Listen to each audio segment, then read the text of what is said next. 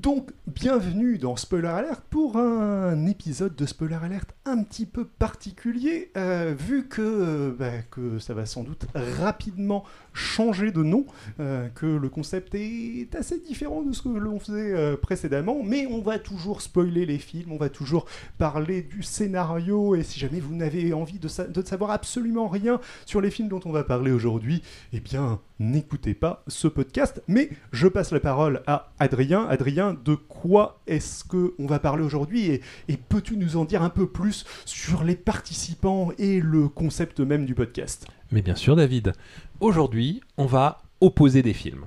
On va étudier un peu. euh, en fait, on, a regardé, on, on a regardé plein de Disney. On est tous des fans de Disney ici, et on s'est aperçu qu'il y a quelque chose de récurrent dans l'histoire de beaucoup de films Disney, particulièrement les films animés. hein, je parle spécifiquement. Le rapport entre une mère et une fille. Euh, ça peut être euh, la relation en fait entre une belle-mère abusive et une princesse euh, et une jeune fille qu'il tra- qu'elle le- qu'elle traite comme servante gratuite.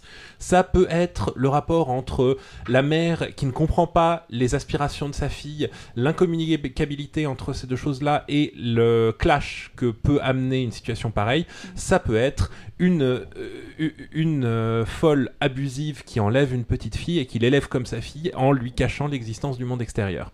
Si vous connaissez assez Disney, je pense que vous avez deviné de quels trois films on va parler et à travers ça, l'évolution qu'on peut voir dans ces films animés de, euh, du rapport mère-fille dans la narration et euh, qu'est-ce que ça dit de notre société et euh, qu'est-ce qu'on ira. Mais alors, qui est avec nous aujourd'hui? Et déjà, je voudrais remercier David pour la technique parce que pour des questions Covid, on n'est pas dans la même pièce. Mais alors, au niveau technique, c'est absolument incroyable. J'ai vraiment l'impression d'être avec toi, Megan. Exactement, moi ça, aussi, on- j'ai l'impression d'être avec vous. Alors se- que ça fait 10 ans qu'on s'est pas vu. Hein, ça fait même. au moins 10 ans. Là, regardez, je vais. L'illusion est un peu brisée quand je mets ma main dans l'autre caméra, mais ça remet. Je, je vous voyez, David n'est pas là, je, ma main passe à travers. Et alors donc, David, tu es là, n'est-ce pas? En effet, tout ça est fait avec euh, des combinaisons de, de fond vert euh, et de Illusion Euh, parfaite. ouais. hein. Parfaite. Non mais franchement, c'est ouf. faire ce faux bokeh, etc. Ça a demandé énormément de travail. euh, je, je ne vous le cache pas. Euh, Non mais c'est des frais, c'est des frais, on, ne s'en doute pas, mais ce genre de podcast, euh, il a fallu beaucoup réorganiser. Là, on a deux émetteurs de- d'hologrammes à la Mélenchon. euh, Ouais. Gros gros budget. hein. ok, euh, mais euh, bah du coup. euh, du coup, on va parler de, on va parler de trois films. Je sais pas comment tu veux qu'on commence l'émission. Est-ce que euh, Eh on ben. les, euh, on les résume ou Eh pas ben Je oui. sais pas trop. Mais donc, on va, si, si vous avez parlé, ben du coup, on va parler un peu de Cendrillon. Cendrillon, est-ce que tu peux nous résumer un peu le film, Megan? Alors ouais, brièvement, euh, Cendrillon, c'est l'histoire d'une héroïne euh, dont la maman est décédée. Donc euh, elle vit avec son père, qui l'élève dans la bienveillance et qui est très aimant. Euh, pour elle, il souhaite quand même qu'elle euh, grandisse avec une figure féminine.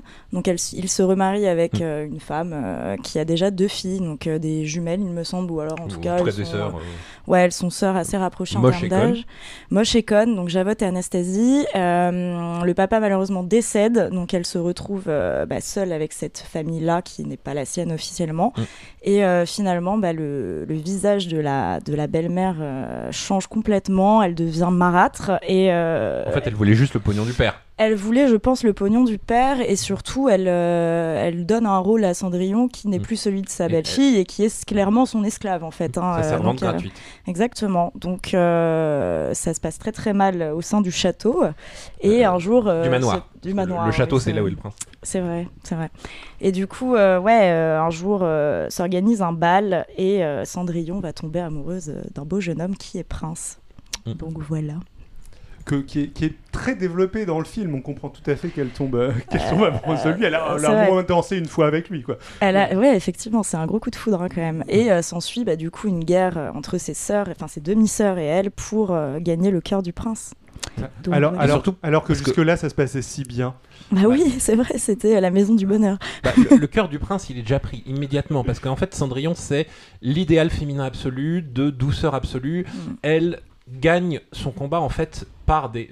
c'est- pas ce que je pense les qualités féminines idéales, mais par ce qu'on considère dans un conte de fées les qualités féminines idéales d'être la gentillesse incarnée. Parce que du coup, elle est maltraitée par ses sœurs, elle est euh, traitée de- d'esclave, tout ça, mais elle l'accepte. et euh, elle montre pas de résistance. En fait, c'est ses potes animaux euh, magiques qui l'aident par résistance passive. Et même euh, quand euh, le, il faudrait gagner le prince, le, gagner le cœur du prince, c'est-à-dire pour se, se- se- se battre pour aller euh, à l'essayage de pantoufles magiques, Ouais. euh, c'est c'est pas en faisant euh, la guerre ouvertement ou en se révoltant ou en affirmant sa personnalité, c'est uniquement par la douceur et la gentillesse qu'elle Ouais, gagne. c'est vrai qu'elle euh, elle tolère beaucoup de choses et, euh, et qu'elle est pas dans la résistance du tout. Quoi. Donc, Oui. euh, Et ouais. c'est- Et c'est présenté comme, je trouve, dans le film, l'idéal féminin et même la qualité qui lui permet de, de gagner à la fin. Bah, c'est la femme soumise euh, peut-être aussi de l'époque, hein, mine de rien qu'on qu'on retrouve à travers son 1950, je Ouais, sais à peu près années 50, donc oui, c'est. Euh, Et dans, le, dans les contes, vu que c'est- une adaptation assez directe en fait du conte par rapport à d'autres euh, genre réponses où euh, ils se sont pris beaucoup de liberté. C'est c'est un personnage tellement effacé que euh, du coup c'est- pas vraiment le moteur narratif du, euh, du film. Je, faudrait Non. chronométrer, mais à mon avis, euh, les rats ont plus de screen time, donc c'est euh, ses amis euh, Les souris, les principaux. souris. c'est- Oui, pardon, c'est des souris. désolé. Euh, rien- rien- Attention, nous sommes dans Disney, les rats c'est maléfique.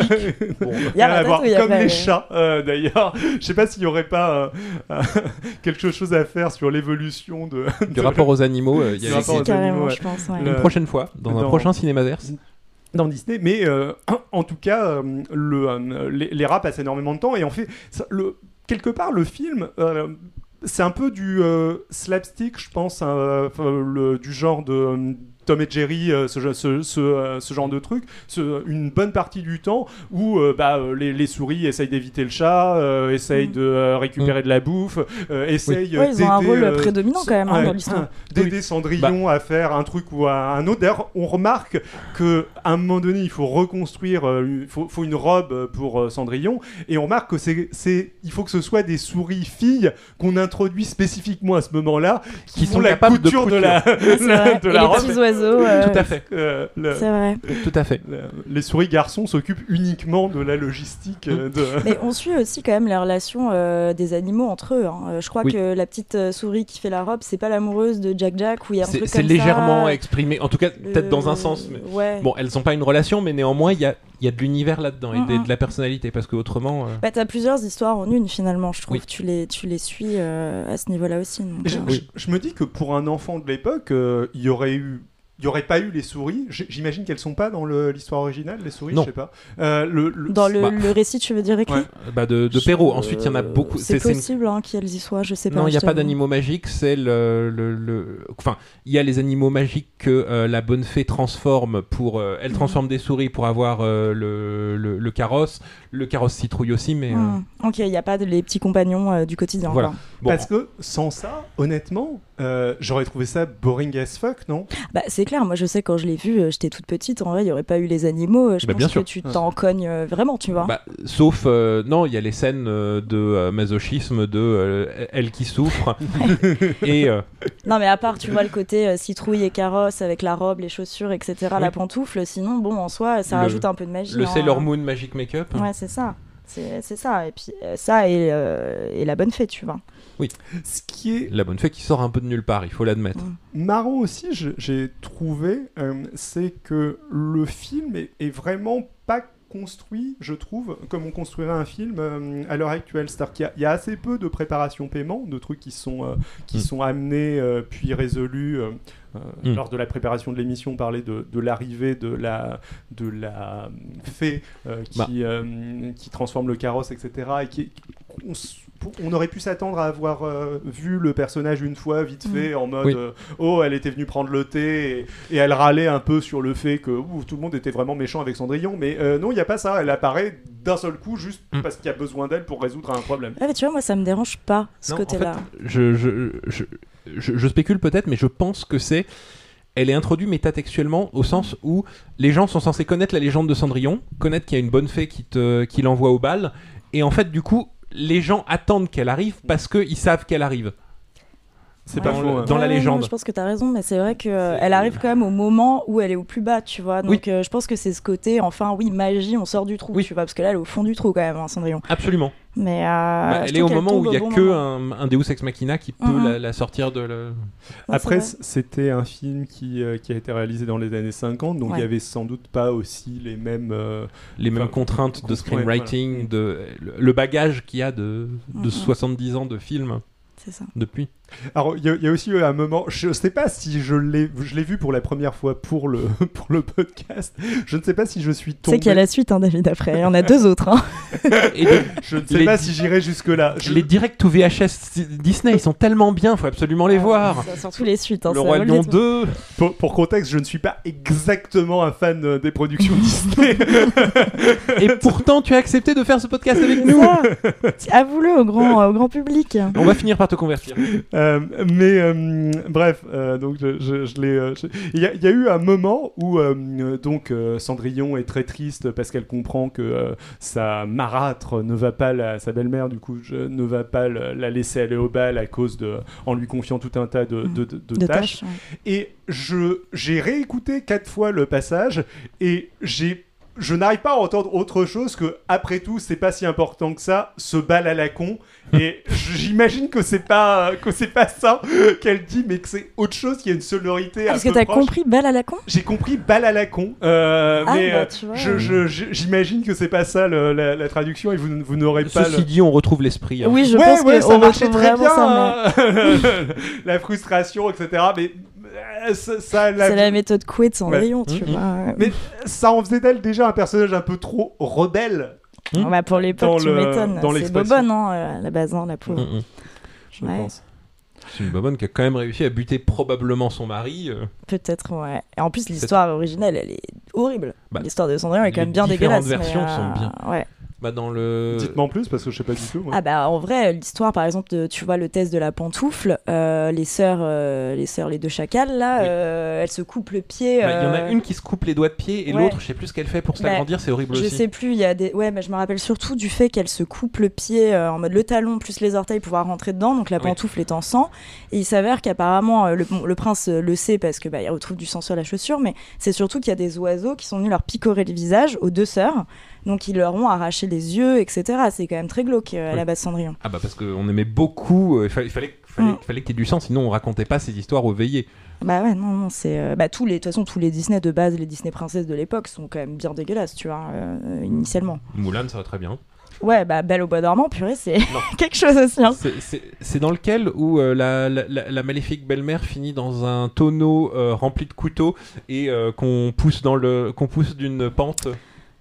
C'est pas dans La Belle au bois dormant, ça? C'est probablement Je la Belle au bois plus, dormant. Mais ouais, euh, je me, je me rappelle d'avoir entendu cette histoire, mais je sais non, plus je crois que la Belle au bois dormant, c'est des chaussures en fer qu'on Ah non, c'est Blanche-Neige Oui. qu'elle fait danser avec des chaussures de fer des brûlant. chaussures en fer euh, que, que remplies de, de chardon ardent Ouais. qui chauffent euh, en permanence. Ça, c'est Blanche-Neige, il me semble. le, le- le mais, euh, tonneau avec des couteaux, je sais plus. Bah, je sais plus, mais c'est potentiellement La Belle au bois dormant, Mais ou en tout cas une de ces princesses Vous, vous voulez enregistrer un podcast sur la, porte, la torture dans Disney? Ah bah là, il y a matière, hein, franchement. On est le plutôt dans les contes traditionnels européens, folk, ou des trucs, ouais, c'est.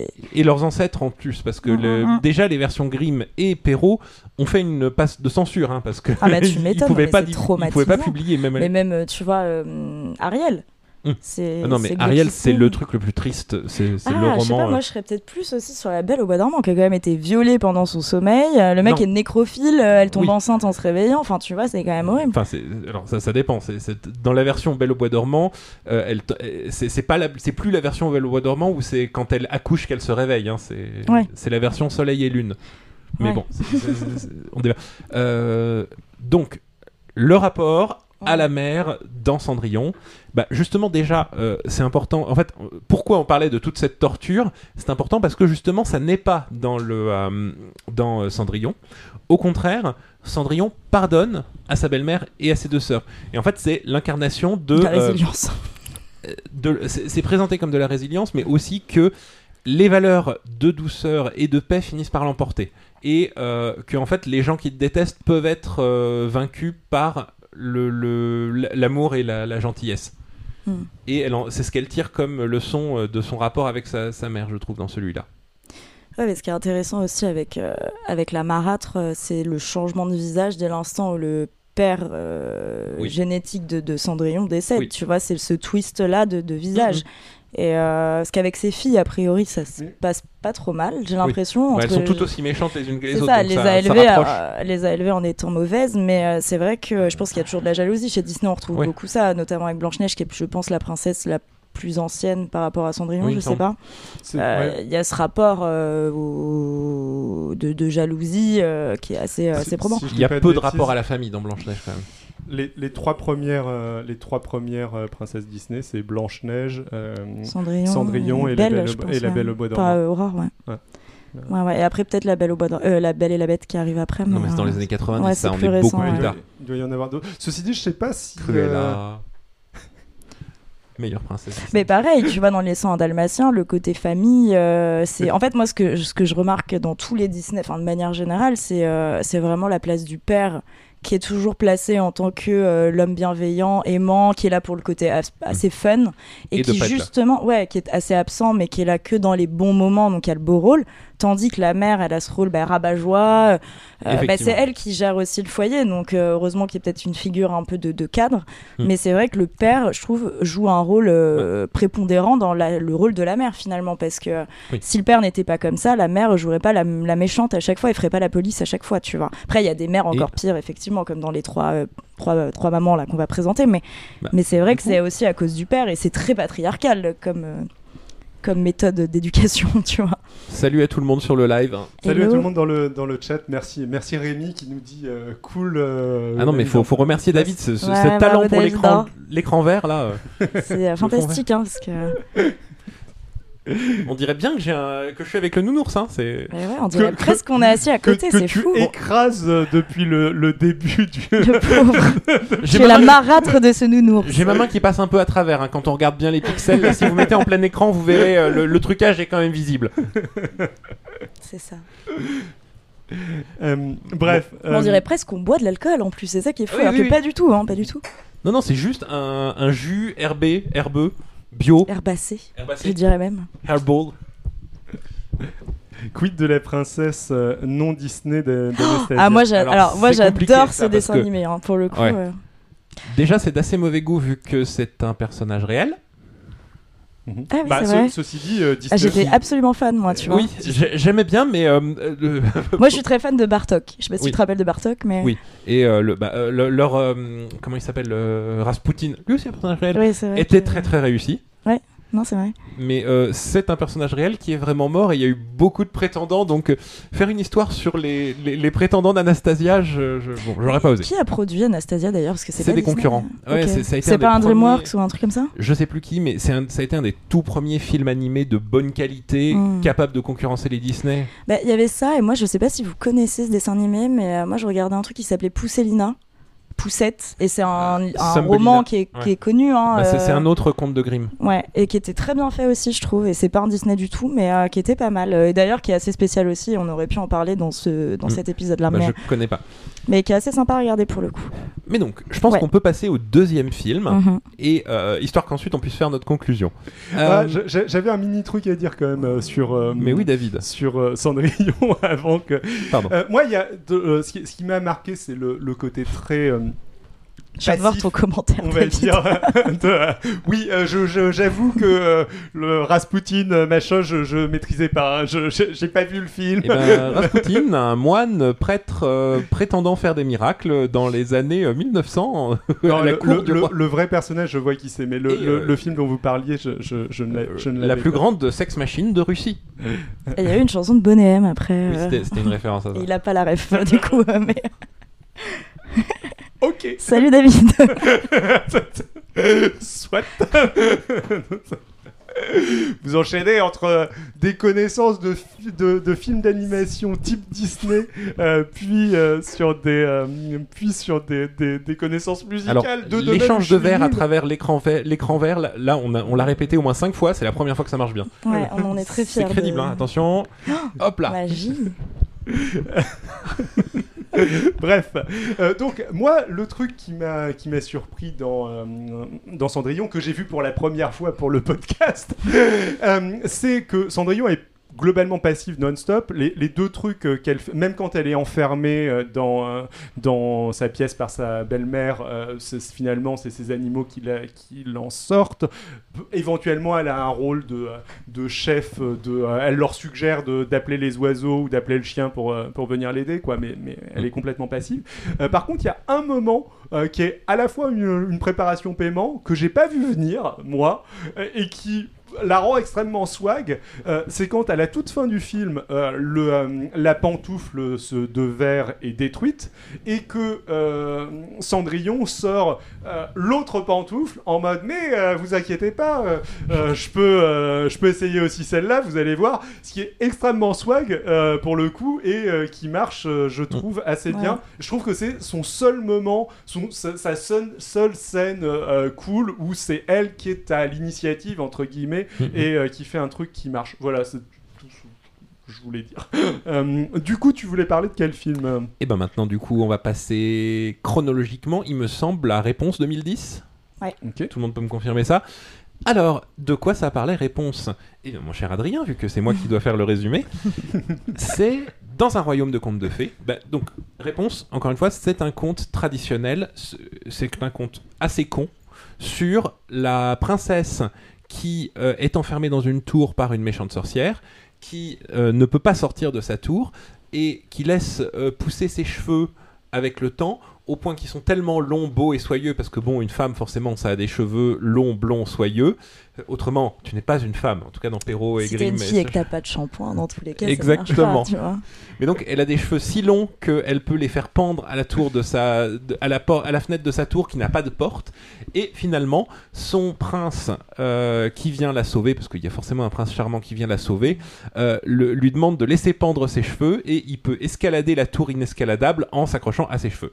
Donc là. Ça euh, doit faire mal, non? Mais David, qui est un scientifique, va sans doute nous dire que physiquement, la seule chose qui se passe quand plus de 20 mètres de cheveux pendent de ta tête et qu'un connard de 70 kilos, portant allez, 30 kilos d'armure, peut-être une épée, une épée longue bâtarde sur le dos, s'accroche dessus, c'est que tu arraches le cuir chevelu auquel c'est accroché ou que la meuf tombe dans le meilleur des cas et s'explose la tête la première. mais c'est ce que pas dit, c'est qu'elle a des cheveux magiques. Non, mais vois. ça, c'est dans, la- dans le conte. Maintenant, on va passer à euh, le, le, le, le- le Disney, parce que ils ont assez heureusement décidé de moderniser l'histoire. C'est donc dans un royaume Elle a magique, des cheveux en acier. et il y aurait un Avengers à faire sympathique, je pense. Alors, donc, non dans un, dans un royaume de contes de fées, il y a une vieille sorcière qui, depuis une éternité, s'est rendue immortelle grâce à une plante magique dans laquelle le- la lumière du soleil, la lumière primordiale du soleil est enfermée depuis tout le temps. Et elle attend juste la floraison pour se faire une petite tisane et pour se redonner 50 ans de moins. Euh, le problème, c'est que le royaume d'à côté, rempli de connards qui ne respectent pas le, domaine des sorcières, a entendu parler de la plante magique et tente le de force vient la chercher avec ses soldats pour faire une tisane magique pour tenter de soigner la reine euh, qui se meurt. La, sorcière attend à côté et euh, des années plus tard s'aperçoit que la, lumière magique du soleil s'est transmise dans l'enfant que la reine vient d'avoir et donc euh, et, particulièrement s'est caché dans ses cheveux. Euh, la- la méchante sorcière enlève la petite fille, là l'enferme dans une tour qui n'a pas de porte, encore une fois, donc là on revient, et euh, l'élève en lui faisant croire qu'elle est sa fille, en lui expliquant que le monde extérieur est dangereux, et pour être sûr d'être la seule à pouvoir profiter du pouvoir magique de guérison de ses cheveux. À ses 18 ans, la petite fille qui a vu le monde à travers, euh, qui a maintenant donc la, grande fille qui a maintenant 18 ans, qui a vu le monde seulement à travers sa fenêtre, en fait tous les ans, elle ne le sait pas, mais c'est pour son anniversaire, admire un, jet- un, un lâcher de, euh, de lanternes Lanterne. magnifiques et euh, en fait qui euh, sont pour elle, en mémoire pour elle. Et elle trouve ça tellement joli. La seule chose qu'elle a envie de connaître du monde extérieur, que sa mère lui a juste décrit comme quelque chose d'horrible, c'est de pouvoir voir cette fête des Lumières. Alors, euh, la, la- la- la- la méchante sorcière lui fait une chanson très très cool de euh, Fais confiance à maman. Si vous Mhm. devez voir euh, qu'une seule chanson de ce film, c'est celui-là. Et, le, le- le- et la, jeune fille lui fait semblant d'y croire, mais prépare son évasion. Parce que du coup, on n'est pas dans une conte, c'est la- elle-même qui va s'évader toute seule. En s'évadant, grâce à ses cheveux, donc qui sont indestructibles, qui ont des pouvoirs, qui ont une personnalité, qui sont assez cool, je l'admets. Elle rencontre un loser aventurier, Jack Sparrow du pauvre discount, euh, qui passait par là.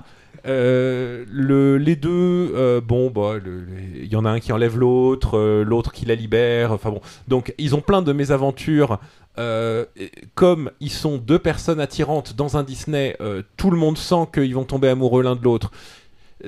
Disney essaye de désamorcer un peu le côté un peu con de ce scénario en disant non mais c'est pas parce qu'on est les deux plus beaux de ce film et qu'on est les héros de ce film qu'on va tomber amoureux et lol ils tombent amoureux euh, ils ont plein de mésaventures. Le, la reine, la, méchante sorcière essaye de les rattraper. Euh, réponse. Oui, j'ai pas dit son nom, mais réponse à un moment assez cool où elle dit euh, oui, mais maintenant je suis Ce- libre et t'es dit- plus ma mère et tu ne m'as jamais vraiment aimé. Tu voulais juste quelque chose de moi et ça c'est une scène assez cool. Euh, elle sacrifie son pouvoir pour plus pouvoir être prise en otage euh, en laissant euh, le pauvre Flynn, donc son, son, amoureux, euh, mourir, mais heureusement il restait encore un peu de lumière du soleil dans ses larmes. Du coup, elle pleure sur Flynn qui est en train de mourir, euh, je sais plus, poignardé, en- euh, Ouais, plus empoisonné, plus, ouais. Pour une raison scénaristique. Et euh, du coup, euh, il ressuscite avec les derniers restes de son, pou- euh, de son pouvoir. Elle, elle, est- elle devient quelqu'un de normal qui peut vivre une vie normale. Et euh, bah, du coup, euh, comme elle est une princesse et qu'elle a récupéré son trône, ils vécurent heureux euh, et eurent beaucoup d'enfants. Donc, une fin traditionnelle. Bien résumé. Une fan de Disney. Bah, très bien résumé, hein, euh, du coup. Je, Et je moi, j'ai pas vu le film. hein. Je.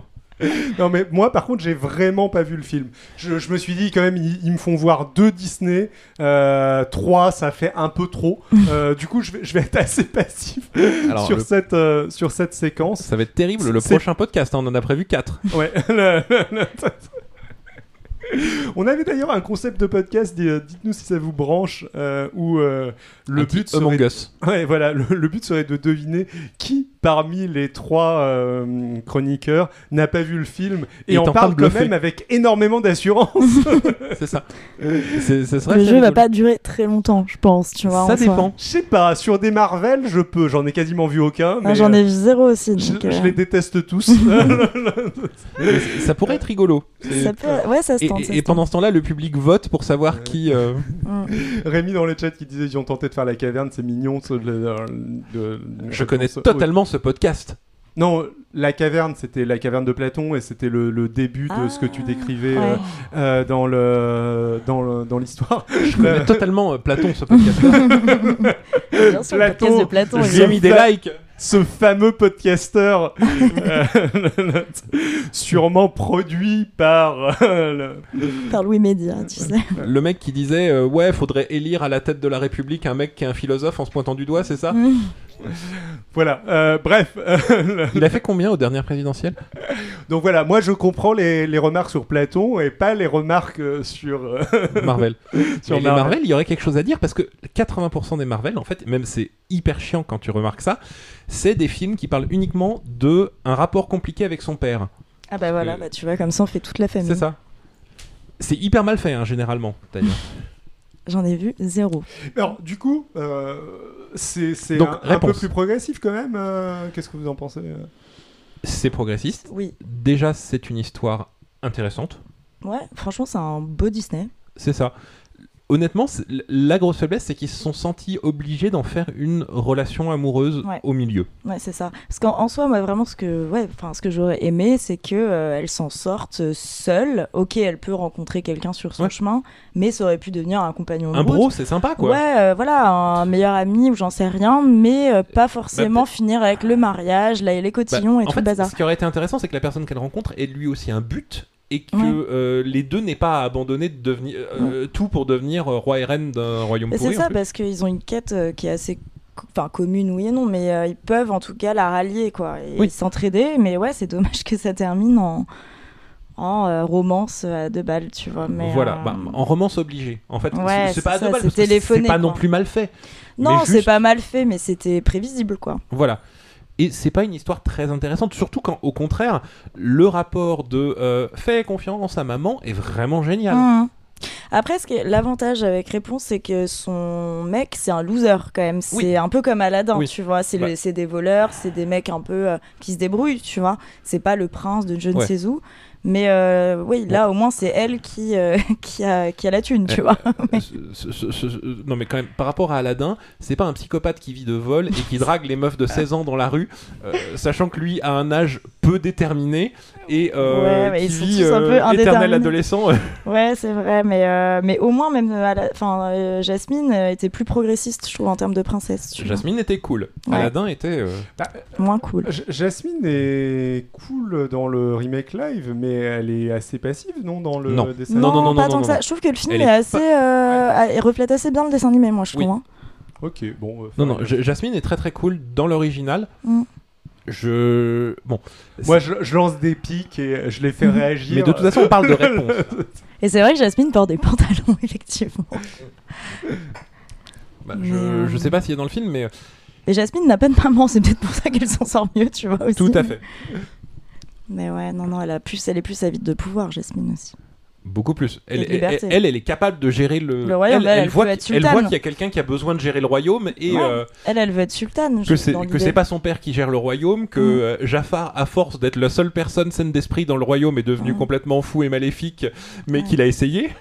Ouais, ouais, non, c'est sûr qu'elle elle, euh, elle est plus couillue que les autres, quoi. Bon, ceci dit, euh, euh, malgré le fait qu'elle ait envie de gérer le royaume, euh, dans un truc vaguement réaliste, au début, elle attaque un prince, donc quelqu'un qui a un, qui a un rang vaguement équivalent au sien, avec un putain de tigre. Moi, j'appelle ça un cas de guerre. Le royaume, là, il y a le mec qui va revenir avec une armée, ils sont niqués, hein. Ouais. Bon, c'est, elle est pas très responsable, elle est, Bah, elle est jeune, mais elle elle veut. Voilà. Elle a l'ambition, tu vois. Je, je recommande, c'est le thème de la comédie musicale par euh, les Star Kids, Twisted, qui est une des meilleurs commentaires jamais faits sur Aladdin et qui est en plus une très bonne comédie musicale. Pour, pour, Ok. mi- pour mini rebondir euh, aussi euh, sur, euh, sur les pantalons et Jasmine, donc le- je, je crois Oui. que c'est- venu assez tard euh, le, le- les princesses Disney euh, qui portaient pas de, de- qui étaient pas en robe. Euh, je, je sais pas qui est la première, mais si ça se trouve c'est Jasmine. Et un autre truc euh, qui, Princesse Leia. Qui moi m'avait euh, qui moi m'avait euh, que j'avais remarqué c'est le, côté très gravure de mode de euh, Cinderella à tel point que je me suis demandé Oui. si si c'était euh, inspiré de la mode de l'époque euh, si ça avait créé la mode en, en question etc j'ai regardé un petit peu et a priori c'était inspiré de la mode de ça- l'époque ça reprend les modes de l'époque, Inspiration, euh, oui. 18e. euh, Oui, avec les, euh, les Ça, jupons euh, très gros, Ouais. tu vois, ces bustiers-là, c'est c'est quand même le reflet de la euh, ouais, même de mode de manière que euh, La Belle et la Bête, c'est de la mode 19e France. Mm, euh, pas mal euh, inspiré aussi de euh, putain euh, merde euh, comment elle s'appelle euh, euh, blonde euh, non non euh, le actrice euh, blonde qui est sortie avec Kennedy hyper Marilyn connue. Oui. Euh, a priori euh, Marilyn était une inspiration de euh, de, euh, de Cendrillon et euh, je, je pense à un autre truc euh, auquel j'avais pensé pendant le film un, un autre truc que j'ai trouvé assez marquant euh, en fait euh, dans Cendrillon c'est on parle d'une monarchie mais en fait euh, moi, avant de voir le film, euh, j'imaginais que c'était une monarchie type, euh, je sais pas, euh, Moyen Âge fantastique ou, euh, ou ce Non, genre non. de choses. Non, ouais. Mais en fait, euh, C'est une monarchie moderne, une monarchie, 18e, ouais, euh, 18e, voire, fin euh, 18e. voire début 19e. 19e, ouais. Euh, Mhm. Et euh, tu te dis que ça aurait pu être Napoléon III, quoi. Enfin, C'est euh, Ouais, exactement- complètement, ouais. C'est- c'est- c'est- c'est- Et- c'est une période floue allant de 1890 à euh, 1910, quoi. Et finalement, euh, le film a 70 ans. Euh, Napoléon III, euh, pour eux, c'était il y a 70 ans, quoi. Ils sont pas plus. Enfin, Ouais, euh, pas, pas aux États-Unis. C'est vrai, enfin, hein. C'est quand même plus éloigné. euh. Enfin, si, c'était quand même. Non, non, 70 bien sûr, bien sûr, bien sûr. États-Unis. mais, euh, Mais oui, je vois avait- ce que tu veux Il y a dire. un continent de distance quand ouais, même. ouais. C'était, c'était un peu lointain, etc. Je me suis demandé aussi d'ailleurs de quel type de monarchie il s'inspirait. Euh, J'ai essayé de chercher des fleurs de lys, euh, il y, en- il y en a pas. c'est plutôt une monarchie générique, quoi. C'est le, Ouais, le- s'inspirent de Mais- ce qu'ils peuvent voir dans des livres, hein, clairement. Mais, Voilà. mais avec des trucs qui, pour moi, font très, euh, ouais, euh, gu- guerre napoléonienne. Enfin, le, comme, Mm. comme tu disais, Mm. enfin, c'est, c'est, c'est- on, euh, c'est pas des mecs en armure, quoi. Non, non. Ah, assez nettement. Non, c'est plus contemporain quand même. Ouais. D'ailleurs, euh, mini parenthèse, dans le film live La Belle et la Bête, le remake, le truc que je ne- n'arrive pas du tout à Que m'expliquer comme vu, choix hein, euh, artistique, bon, il y a beaucoup de conneries dedans, de trucs. J'ai pas vu le film avec Emma Watson? Avec Emma Ouais, je Watson. l'ai pas vu Toi, tu l'as pas vu euh, Non, alors que c'est mon Disney préféré, mais. euh, le truc le plus ouf qu'ils ont rajouté, c'est donc Gaston joué par Luke Evans, très bon acteur. Ils- déjà, c'est extrêmement creepy qu'ils aient pris Luke Evans qui a une quarantaine d'années, alors que Gaston est quand même censé avoir à peu près le même âge. Et mais donc Bon, tu sens qu'il a peut-être une petite dizaine d'années de plus, tu vois. Mais Potentiellement. de, euh, Mais bon, voilà. c'est, Gaston, c'est le gros kéké Ah ouais. qui euh, est un peu le héros du village parce que c'est le, le gars le plus populaire, tout le monde l'aime. Là, euh, c'est un vétéran des guerres napoléoniennes qui, quand il s'assied en regardant le feu, il a des flashbacks PTSD de sa guerre- de- de- du moment où il était au Vietnam, hein, parce que, que globalement, tous les Américains, quand il y a une guerre horrible, c'est des flashbacks du Vietnam. Ouais. Euh, Maintenant, ça peut être la guerre en Irak aussi, Ouais, de plus en plus. non mais ils le font, mais le truc c'est que la guerre en Irak, il- il- quand, quand quelqu'un a des flashbacks de quelque chose, généralement ça va être avec des images qui vont rappeler ce qui se passe dans la guerre euh, au Vietnam, peut-être avec du désert plutôt, mais la guerre en Irak en fait elle est pas si violente, pas si horrible. C'est, ça, ça devrait être des images un peu différentes. Ils mettent long, ils ont mis longtemps à évoluer. Ok. Euh, Mais c'était une parenthèse. Donc, réponse toujours. Oui. Alors, le rapport avec la maman, c'est quand même pas du tout le même que dans Cendrillon. Non, On est d'accord. non, bien sûr. Après, je trouve que, tu vois, euh, à la limite, le parallèle avec Blanche-Neige, là, il se jouerait un peu. Ce côté rapport à l'éternelle jeunesse, on le retrouve, tu vois, dans Réponse. Bon, l'autre, c'est par rapport au physique, clairement, et, euh, et voilà, qui est la plus belle du royaume, c'est le concours de Kékette. Mais euh, là, c'est vraiment. euh, voilà, elle a besoin de cette fille pour Oui. rester jeune. Donc là, on retrouve cet aspect de, de- de- de beauté Bah. et de, jeunesse, tu vois. Blanche-Neige, la rupture avec la mère, c'est la peur d'être remplacée en fait. C'est le, Ouais. le- le- le- c'est, c'est- c'est- Mais de perdre son statut aussi de, Oui. belle femme, tu Bah. vois. Dans le conte Blanche-Neige, en fait, c'est, pas seulement de perdre son statut de belle femme, c'est que son mari commence à trouver Blanche, sa fille Bah plus belle que elle. Mm, mm. Et donc, euh, bon. Euh, réponse, c'est oui. Il faut la garder toujours une petite fille près de soi pour moi rester jeune, en quelque sorte. Ouais, mais tu vois, je trouve que c'est quand même assez corrélé, mine de rien. Même Oui. s'il y a peut-être pas d'homme là, il y a- je, il y a dans- quelque chose, mais c'est- une descendance. son nom, mais euh, ouais.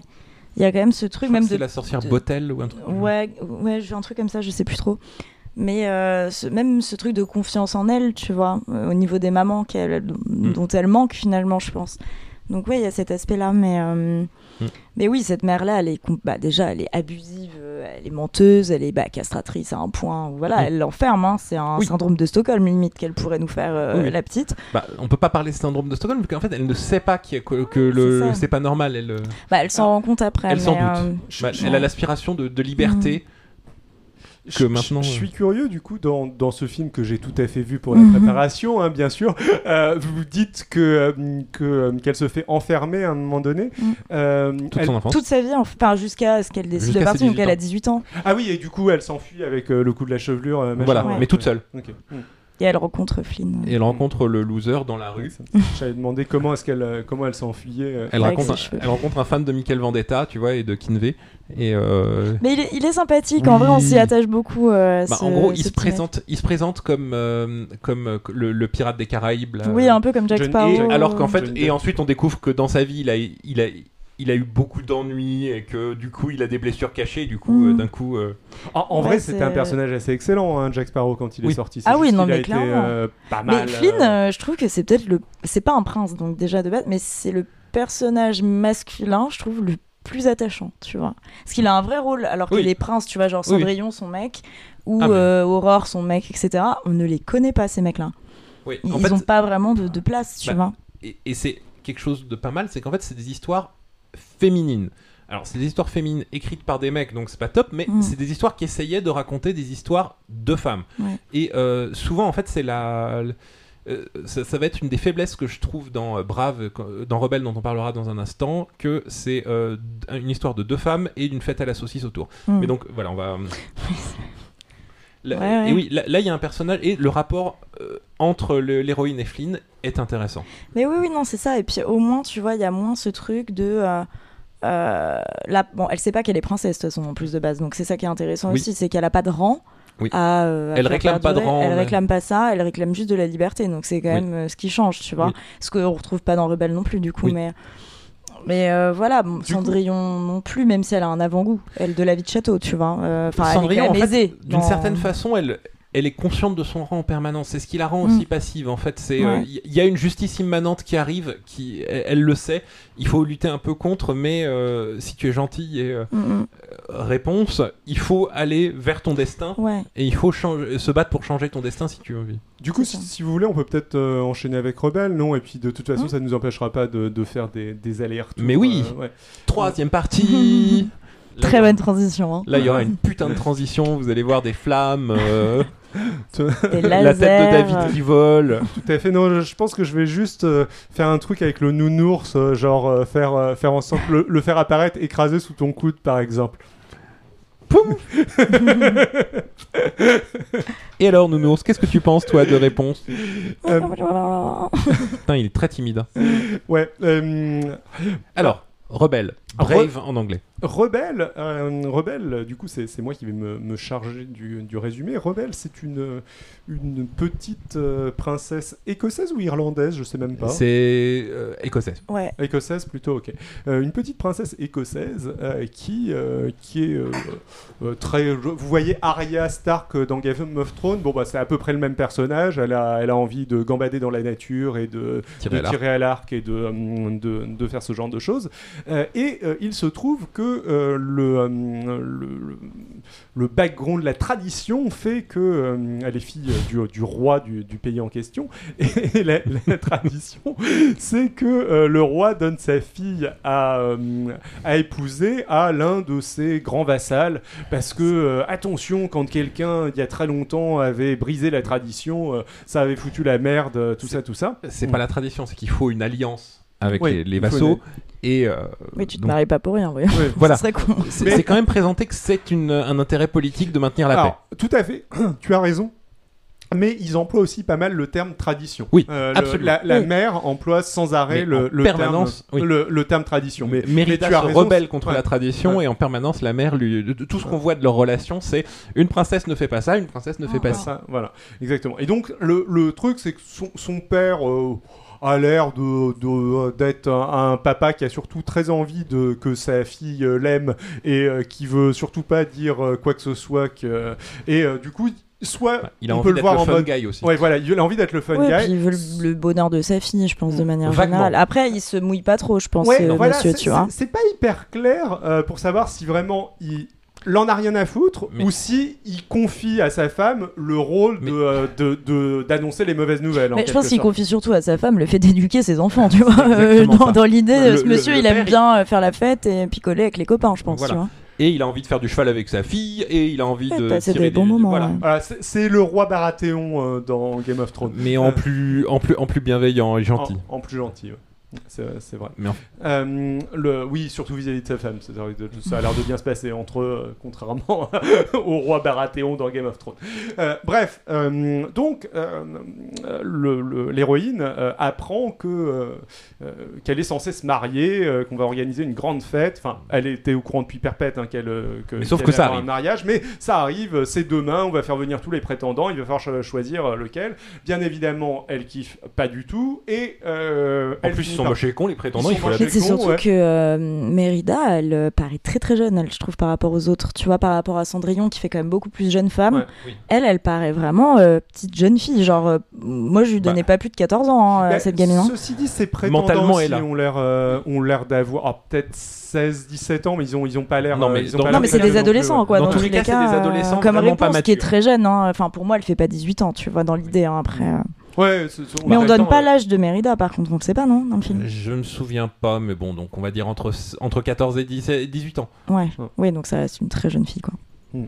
Et ouais, pareil, euh, pareil pour les prétendants. Et donc, Mérida s'enfuit euh, suite. euh, Non. Non, bah non. alors Non. elle s'enfuit pas donc il y a un concours d'adresse pour euh, pardon Je voulais aller plus vite, mais euh, vas-y. Bon, donc il y a- il y, a un concours d'adresse traditionnel pour savoir dé- désigner parmi tous les clans lequel se pourra épouser Mérida. Euh, Mérida euh, remarque que dans la façon de, euh, de- dont est présenté le, le truc du concours d'adresse, c'est le premier né du clan a le droit de participer à ce concours d'adresse.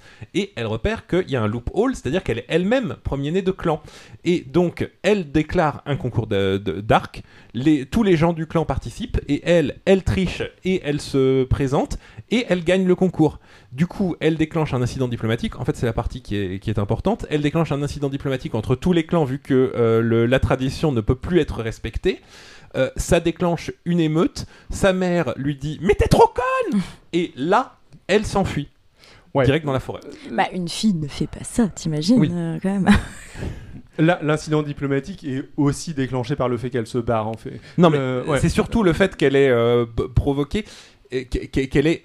En fait, en se pensant intelligente, elle a lutté, elle, elle- elle a cassé la tradition, et c'est le, euh, ça fait partie du, du propos du film. C'est pour ça que j'insistais sur ce détail. So- Soit. Euh, donc, elle s'enfuit dans la forêt, elle voit tout un tas de feux follets, Oui. euh, elle suit les feux follets et elle arrive dans la maison d'une sorcière. Sorcière qui, euh, qui, se- qui ne se prétend pas sorcière, mais plutôt sculptrice, euh, sculptrice artiste. sur bois, artiste. Bah, on a, on a le droit d'avoir une passion, et en Ce fait, qui- ce qui donne quelques scènes fort rigolotes d'ailleurs. Euh, et Mérida comprend tout de suite que c'est une sorcière et elle veut, euh, elle veut lui acheter un sort qu'elle réussit euh, finalement à lui, lui acheter, euh, de même que toutes ses sculptures.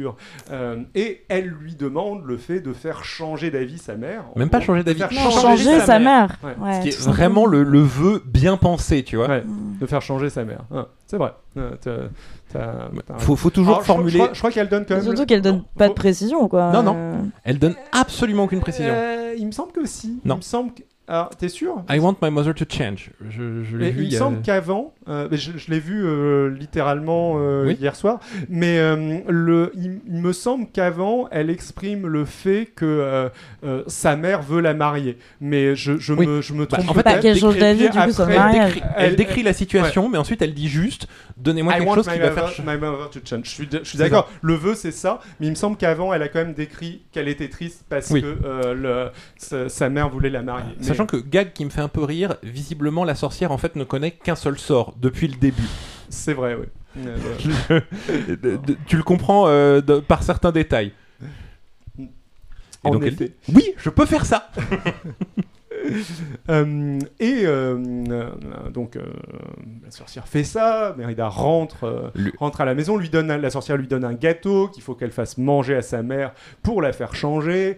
Mérida insiste pour que sa mère mange le gâteau, le, le- sa, sa mère finalement accepte de manger une petite part, elle trouve le gâteau dégueulasse, elle demande à sa fille de l'emmener se reposer dans sa chambre parce que elle, ne, elle, se, elle se sent mal, et là tadam, elle se transforme en ours. Alors qu'on avait bien établi au début du film que le, son mari et le roi du royaume est un vaillant chasseur d'ours. Oui, que sa a- seule obsession c'est de chasser les ours. Ouais, voilà, qui a, euh, qui a perdu sa jambe face euh, à l'ours le plus dangereux du coin, euh, etc. Tout, euh, tout genre de choses. Donc vous imaginez les, les gars Hilarity ensues. et, et la- les, les scènes qui vont suivre. Finalement, Mérida et sa mère en ours réussissent à s'échapper du château euh, alors que euh, tout le monde et en particulier le bah, roi à l'aide de ses petits frères, d'ailleurs, non Eux-mêmes transformés en ours.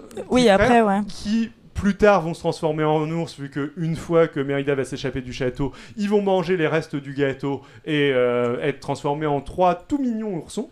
Parce qu'on en avait besoin pour la bande-annonce, parce qu'autrement ils servent absolument à rien. Bah, les, les bébés animaux, c'est beaucoup Alors, plus mignon. bah, Ça fait si- vendre, Si, tu vois. si vous voulez, on peut faire une mini pause là-dessus, euh, vu que hum, on le fait très en détail. Euh, le, euh, je- j'ai j'ai trouvé que ce qui était assez rigolo euh, par rapport à Cendrillon, c'est que bah, ils ont un peu le même rôle de comic relief euh, que les euh, animaux dans euh, Cendrillon. Vaguement, oui. euh, qui, ils font du slapstick, euh, des euh, blagues, euh, ils, euh, ils coupent les moustaches euh, des gardes. Oh, ils pop d'un côté, ils pop de l'autre côté. On essaie de les attraper, on n'arrive pas à les attraper, ce genre de choses. Mm. Et ce que je trouve très ironique et très marrant, c'est que d'un côté, les animaux, c'était des animaux qui parlaient, et là, les enfants, même sous forme d'enfants, ils ne s'expriment que par des grognements. Ouais, parce que ouais. Après, moi, ça me rappelle plus plutôt du coup euh, cette transformation. euh, tous les domestiques de la Belle et la Bête, qui sont humains et transformés en, en objets du quotidien. Moi, moi- Tu vois, moi, non vous savez, ceux qui me rappellent vraiment, en fait, ils ont exactement le rôle des mignons dans Moi, Moche et Méchant. Ils sont, ils Ah. parlent, limite, ils parlent pas, ils sont là pour faire des gags et pour Mm. rendre vaguement service de temps en Ouais, temps et pour là, disparaître des, dès qu'ils ont des plus besoin. enfants, ils sont assez jeunes, euh, ces frères, euh, pour le coup, ils sont vraiment petits. Voilà, ils sont euh, âge mystérieux entre Ouais, 4, ils ont 4, et 8 6 ans. ans, ouais, peut-être, ils sont petits. Donc c'est peut-être pour ça, mais... euh, Créatures obsédées par la destruction et les sucreries. C'est tout. Ouais. Ouais, bah des enfants, quoi. du coup. Mal élevé, par Il y a contre, des types d'enfants. Ouais. Mais euh, ouais, ça me rappelle vaguement, moi, le, le- La Belle et la Bête. Tu vois, ce Mm. côté transformation, on le retrouve souvent chez Disney quand même. Pas faux. Disney aime beaucoup les transformations. Très kafkaïen, tu vois. Et donc, euh, du coup, à partir de là, euh, eh bien, euh, le- l'héroïne et sa mère euh, vont euh, se retrouver dans la forêt, vont essayer de retrouver cette mystérieuse sorcière. Alors, sa mère qui ne, qui ne s'exprime pas, enfin, qui peut plus parler maintenant qu'elle est en ours, donc euh, elle parle par geste. Ça fait des scènes très rigolotes qui marchent, euh, qui marchent fort bien, qui sont Mm. peut-être un peu trop appuyées parfois parce que euh, le, le gag est un peu euh, surexploité jusqu'au, jusqu'à, jusqu'à mais, euh, mais c'est pas, c'est pas- c'est- c'est- ça marche relativement bien. Elles reviennent à la, à la cabane de la sorcière. Il y a des petites scènes rigolotes, on viendra peut-être plus tard là-dessus. Et globalement, la sorcière n'est pas là, mais elle a laissé un petit message à l'héroïne qui apprend que pour euh, que le sort sera définitif dans deux jours, que euh, globalement elles ont deux jours euh, pour, pour inverser le sort, sinon euh, le- la mère sera définitivement transformée en ours, et que pour euh, inverser le sort, il faut que, je me souviens plus de la formulation Il faut, exacte, il faut retisser les liens qui ont été brisés. voilà. Et donc, détail, lors d'une dispute précédente, Mérida, la princesse, avait tranché, euh, avait déchiré la précieuse tapisserie familiale sur lequel, qui est, où il y a leur portrait, et où, euh, du coup, elle interprète ça immédiatement comme il faut que j'aille réparer cette tapisserie qui représente notre amour familial. Donc, recoudre la tapisserie, ouais. Spoiler, c'était pas ça. Et là, du coup, bah, qu'est-ce qu'on fait quand on a euh, moins de 24, euh, moins de 48 heures pour inverser un sort et que ça va sûrement être très compliqué euh, d'aller dans le château en question? Euh, Bah, on se dit que c'est le moment d'aller se baigner dans la rivière, chercher à bouffer, chasser, euh, Oui, mais c'est- euh, Bah, gambader. et en même temps, euh, c'est la meilleure scène du film, donc euh, heureusement qu'ils l'ont gardée. Hein. Alors, oui, je, suis, je l'ai- trouvé très cool, hein, le- la, la scène en question. Juste, je trouve qu'elle n'aurait pas dû être là, en fait, elle aurait Bah, dû être avant. c'est, je- je- j'en parlerai un peu, mais c'est un grand symptôme des grands troubles de développement de ce film qui sont euh, très violents. Fait, donc, c'est un film qui a été euh, réalisé à l'origine par Brenda Thompson. Le nom, de, famille, je suis pas sûr à 100%, les noms, j'ai une mauvaise mémoire. Mais donc, c'est une légende de l'animation. C'est euh, le, le- elle a travaillé sur tous les Disney, elle a travaillé euh, sur énormément de films et Brave, donc un film avec une histoire d'héroïne forte qui était vraiment tiré de son vécu. Euh, Brenda Chapman. Brenda Chapman, pardon. tiré du vécu de Brenda, du coup. Tiré du vécu de Brenda, on Ah, le, sent très Le bien. moment où elle s'est transformée en ours, ça a été Ouais, très très La que- relation, la Ils ont relation, de bons repas de famille En fait- chez eux aussi, dis donc. la relation entre Mérida et la reine, elle a dit, est très inspirée de sa vie à elle et, Et de sa maman. sa, et de sa petite fille. Ah, ok. et de sa fille. Et qu'en fait, la difficulté à communiquer, la frustration entre les deux, les aspirations des deux, le- le- le- l'envie de liberté et le besoin de cadre, euh, c'est le cœur de ce film. Et non, voilà, c'était le film de Brenda Chapman, c'était son bébé. Il y a eu de grandes disputes avec Pixar parce qu'en fait Pixar, euh, je, je résume très fortement, je vous conseille d'aller voir l'interview de Et je crois qu'on l'a pas dit jusque-là, mais c'est implicite. Euh, Du coup, c'est pas vraiment un film de Disney, c'est un film de Pixar. Mais en fait, c'est un des films les plus Disney de Pixar. C'est Bah, vrai. carrément, Et en fait, moi, pendant longtemps, j'ai cru que c'était un Disney pur et dur. hein. Ça a été le premier Pixar à être autant se, rep- se- se reposer sur les ressorts du conte de fées. Et euh, donc Pixar, en fait, en voyant le développement du film, s'est dit on est en train de faire du Disney. Et ils ont vraiment pas aimé cette idée-là. Et donc euh, Brand, à- suite à de- des disputes avec euh, Lasseter, donc je sais plus ce qu'il faisait, mais je crois qu'il était directeur chez Pixar, euh, euh, Brenda Chapman a été retirée du projet assez violemment. Ça a été une- un très grand traumatisme pour elle. Je vous conseille son interview dont je mettrai le lien pour connaître un peu le, la- le background du développement de tout ce film. Euh, elle, elle en a pas parlé immédiatement. Et euh, du coup, euh, ils ont retiré énormément de choses du film. Surtout, ils ont retiré beaucoup de la magie et de la logique de conte de fées, au point que le film tient vraiment plus debout. Du genre, David, tu nous avais parlé des feux follets. Les feux follets sont énervants au possible dans ce film. C'est-à-dire qu'à chaque fois que l'héroïne ne sait pas où elle doit aller, T'as littéralement des feux follets de jeux vidéo qui, qui sont censés être drôles et avoir des personnalités, mais qui sont juste des flèches disant par là pour la suite du scénar. Une personnalité, c'est très très. Enfin, je- Non mais ils font huhu, et, et en fait ils étaient ils sont censés être rigolos et être des sidekicks Disney c'était comme ça qu'ils étaient présentés Bah, dans un la peu comme dans. La Reine des Neiges finalement, euh, Oui. qui sont très bien réalisés, je trouve, moi, dans oui La Reine des Neiges. sauf que là c'est juste littéralement euh, au fait c'est des par ici lumières. le scénario Mmh. par ici mais là ils font huhu.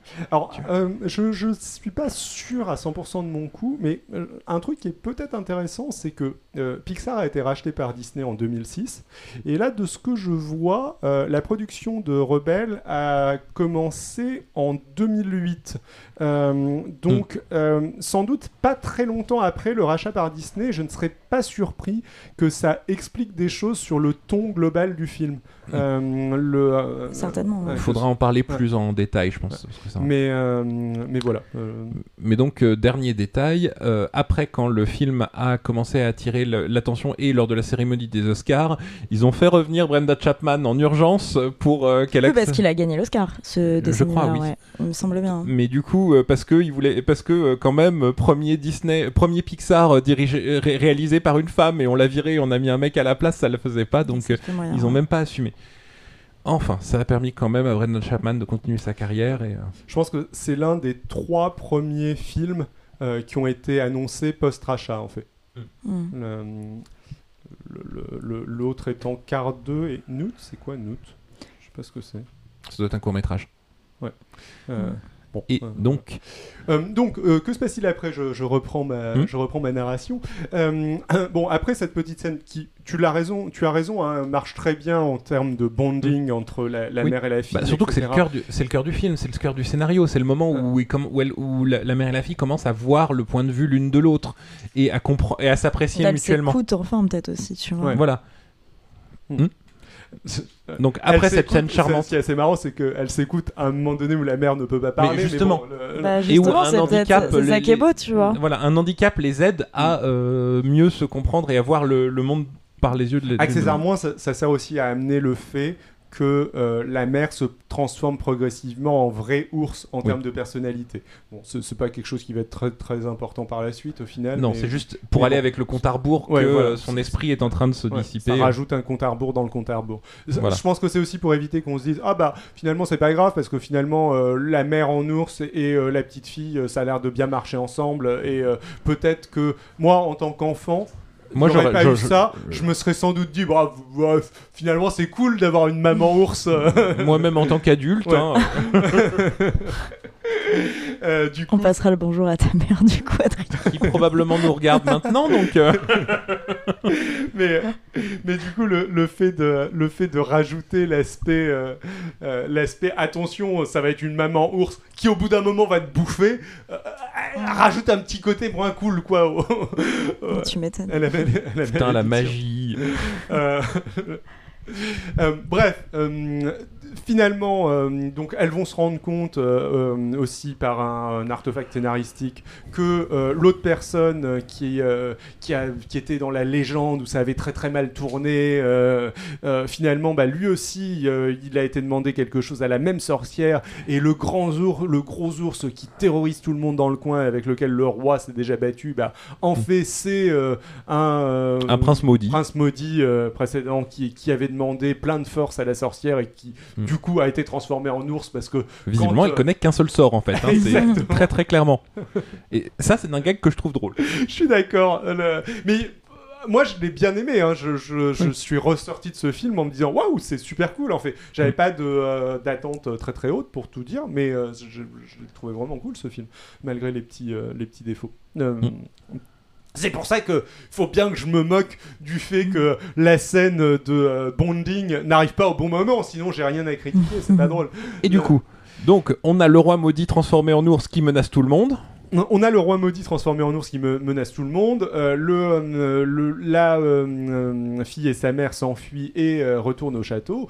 Et euh, euh, que se passe-t-il euh, quand elle, quand elle retourne au château? On a une scène, euh, une scène assez cool euh, en fait où euh, à la base euh, l'héroïne essaye de distraire euh, l'intégralité de l'assemblée qui sont présentes, donc le, le- le père, euh, le- les clans réunis, etc euh, en faisant un grand discours où elle commence un discours en mode où globalement ferait elle sa a mère. compris oui Mm. et ça donne l'impression qu'elle s'est rendue euh, au à l'intérêt supérieur du royaume en mode euh, oh bah euh, finalement je vais me sacrifier pour euh, sauver ma mère et Non, euh, non, non, faire non. en- Bah, ouais. fait, le, le royaume est au bord de la guerre civile, Ouais. tous les clans sont en train de se battre, et euh, la seule chose qui peut arrêter, en fait, d'habitude, ce qui arrêterait, c'est la reine qui rentre, parce qu'elle est la seule adulte de tout le royaume, Mhm. qui leur dit arrêtez vos conneries. Et du coup, Mérida est obligée de tenir ce rôle, donc tenir le rôle de sa mère. Et là, comme tu dis, on pense que elle dit bon, bah, je arrêtez de vous battre, je vais épouser n'importe quel et débile. elle commence même à le dire Euh, elle, Mhm. elle commence même à le Tout dire à fait. elle a l'intention de elle a l'intention de Parce le dire qu'elle comprend l'importance de maintenir la paix du royaume maintenant. Voilà.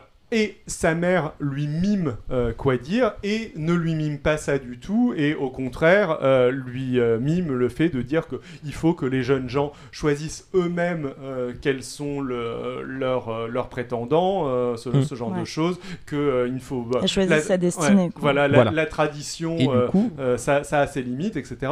Et du coup, les deux personnages ont évolué. Mérida est malgré tout devenu, même si on peut revenir là-dessus, euh, et que ça, ça- ça a peut-être un mauvais côté plus responsable. Et de l'autre côté, sa mère, par contre, et, euh, s'est rendu compte que. euh, L'aspiration de liberté. Oui, elles ont et- trouvé un terrain d'entente Ouais, voilà. finalement. Ah, grâce à une bonne après-midi à pêcher des saumons. C'est ça. exactement. Comme quoi. Mais après, tu vois, je trouve que la maman de Mérida, euh, pour le coup, elle a pas du tout le même profil maternel que les autres mamans dont on a parlé, parce que même si on sent qu'elle a ce côté euh, assez, euh, assez réac, assez, euh, assez dur, c'est pour le bien-être de sa fille d'une certaine manière, même Oui. si elle s'y prend peut-être mal. Elle On sent qu'il y a de l'amour, tu vois, quand même, par rapport aux autres qui sont complètement perchés. Absolument. Et bon, Mérida, c'est pour ça que j'ai l'impression qu'elle est plus jeune que les autres, c'est qu'aussi, tu vois, on ressent qu'elle a mo- moins de, de remords à faire ce qu'elle a fait à sa maman. Elle Mm. prend moins de recul, en tout cas. Après, Bah, avec elle le y temps, réfléchit euh, moins aussi. Voilà, et elle Aussi, est... elle avait pas l'intention de. Elle, elle, elle aussi, Mérida aime sa maman. Oui, voilà, mais c'est vrai que bon, elle est plus immature, je trouve, dans Oui. sa façon de faire les choses. Enfin, Mais on sent que c'est quand même une relation plus, voilà, qui pourrait arriver dans la vraie vie de ce conflit d'adolescente avec sa mère, tu vois. C'est c'est ça D'être en dis. clivage tout le temps. Mais- Ce que ce qu'on retrouve pas du tout chez Cendrillon ou chez Réponse, tu vois. ce- ceci dit, euh, l'âge de Cendrillon, on l'évalue sur quoi On Bah, l'évalue. on le sait pas. euh, Enfin, 16, On- 17. Ouais, elle est jeune, mais elle paraît plus âgée parce que Oui. c'était les standards graphiques de l'époque. Mais c'est vrai qu'à l'époque, les femmes faisaient plus vieilles que leur âge aussi. Par Ah. rapport euh, aux, princes- bah, aux héroïnes, en tout cas actuelles. Mais euh, ça reste des jeunes filles hein, dans tous les cas. À, à mon sens, ce qui joue essentiellement, c'est le physique. Euh, et c'est euh, éventuellement le fait qu'elle fasse le ménage partout et que tu imagines quand Oui, même mais à l'époque, les femmes, attends, 12 elles, ans, elles mais- faisaient le ménage dès qu'elles étaient très jeunes. Hein, dès 8-9 ans, je pense que ça On a tous vu Princesse Sarah. Oui, voilà. Parce que- Euh, Ou les... Oui, oui, Princesse Sarah, clairement, non, c'est vrai. Elle a tellement une absence totale de personnalité, euh, Cendrillon, mis à part le fait d'être gentille, que quelque part. euh, Bah, elle fait... Moi, je trouve qu'elle fait justement un peu euh, limite abîmée par la vie, tu vois. euh, ce qui pourrait être le reflet d'une nana euh, plus âgée, hein, tu vois. Peut-être. Mais moi, je pense qu'elle allait entre 17 et 20 max. Mais à l'époque, tu te mariais jeune aussi, tu vois. euh, Oui. Je pense qu'elle a peut-être 17, 18 ans finalement. C'est quelque chose du genre. Enfin, c'est établi. qu'il y a un wiki quelque part qui donne l'âge des princesses, mais euh, c'est à peu près ça. La plus jeune, je pense, dans tous les cas, ça restera Alice. Mais euh, Probablement, ouais. Qui est un enfant, je pense. En tu vois. théorie, oui. Mais euh, ou en Bah, elle est, préadolescente. elle est mod- enfin, le, le- le modèle, celle sur qui ils ont fait les, les, les rotoscopies, elle avait euh, 13-14, je crois. Oui, voilà, c'est une, une jeune adolescente, quoi. Mais- C'est pas une fin d'ado. Mais, Alice, euh, elle a une compréhension du monde de quelqu'un qui a 6 ou 7 ans. Oui, et puis bon, Alice, c'est un univers aussi. Voilà, c'est- En fait, l'âge limite, on... bon, Alors, vous voulez, vous voulez les âges? Parce Ah que ouais, du moi, je coup, veux bien, j'ai, ça euh, m'intéresse, Du coup, j'ai ouais. recherché. euh, on, les fait dans, on les fait dans l'ordre. Blanche-Neige, à votre avis? Du 7, 16, 16. 17, ouais. Dans le chat, si vous 14. avez des, des réponses. Non. Elle est- 14 ans. Ouais. Ouais, mais ouais, tu vois. Cendrillon, Bah, pareil, Cendrillon, 15 ans, euh, 16 ans, 15, alors? Moi, j'aurais- 19 ans. Ah, bah, tu vois. Ah bah voilà, donc non, ça- par contre... on Bah, a alors, notre ça se tient, je trouve que c'est Ça pas tient. mal, ouais. Euh, Aurore. Aurore, 17, moi, je dirais. Ouais. C'est pas mal. 16, 16, ans. ouais. Euh, Ariel, Ah, elle, elle est plus jeune, Ariel, 14 ans, ouais, non? 15. allez, je, je réponds aussi, euh, je- je- comme ça je n'ai pas regardé. Euh, pff, ouais, je dirais. 14-15 ans. Allez, ok. je vais dire 13, histoire de dire un peu plus bas. 16 ans. Ouais. Bah, euh, Belle, Ah, 17, 18 ans. 17. Ouais. ouais, bah, je suis d'accord avec vous, ça marche. Euh, 17. Ouais. Euh, Jasmine, Pareil. moi. 16. Ouais, Allez, je vais 16, dire 16 17. pour changer, quoi. allez, je vais dire 15. 15. Ah ouais Ah ouais. Ah bah tu vois, Jasmine, je trouve qu'elle fait plus Ouais. femme. Euh, Pocahontas, Elle, elle est super jeune, elle a Non. 12-13 ans. Dans la réalité, elle avait 12 ans, mais dans Ouais. le film, elle doit en avoir 19. Ah ouais Ah, moi, je vais dire 12. Ça fait un gap hein, quand même. hein. 18, ok. Ah ouais, bah ouais, non, mais Non, quand non, tu dans- vois dans- l'histoire dans réelle, elle, dans elle est très très 12 jeune. Mais dans la réalité, elle était Le- le- interprète et euh, pas Mm. du tout intérêt romantique. L'histoire est extrêmement glauque euh, Ouais, c'est clair. la- dans, dans la, dans la vérité. Euh, Mulan, Bon, jamais 16 vu. ans, moi je dirais. 16, ouais. Je sais pas. Euh, 16 ans, vous avez bon. Euh, tch, tch, tch, la princesse à la grenouille, pareil. Ah, elle est jeune, elle, a de 14 Ah. ans, 15 ans, non? 15 ans peut-être? Hmm, Peut-être 18 Ah ouais? 19, euh, Adrien. Adrien Ouais, Ah, elle fait Tiana, jeune. non? Réponse. Ma réponse pour moi, elle fait jeune fille, Je 15 crois que ans, c'est 18, je je crois que c'est oui, mais 18 je crois qu'elle fête ses explicitement. 18 ans, ouais. Je crois qu'elle fête ses 18 ans, mais, Mais elle oui, honnêtement, elle pourrait avoir 15. C'est- c'est- Ouais. c'est- elle, elle a plus une personnalité de 14-15 Ouais, ans que de. Elle Mais- en a 18. Ouais, elle fête ses 18 ans, ouais. Et du coup, on arrive à Mérida. Et on arrive à Bah, Mérida. Mérida, pour moi, elle a 15 ans, hein, max 14-15, moi je Moi, je vais dire donner. 14. Elle fait jeune, vraiment jeune. Elle en a 16. Ouais, mais je pense Ouais. pas en dessous Elle est parce donc que. plus âgée que. euh, que. euh, Que Blanche-Neige. que Blanche-Neige, ouais. Ouais.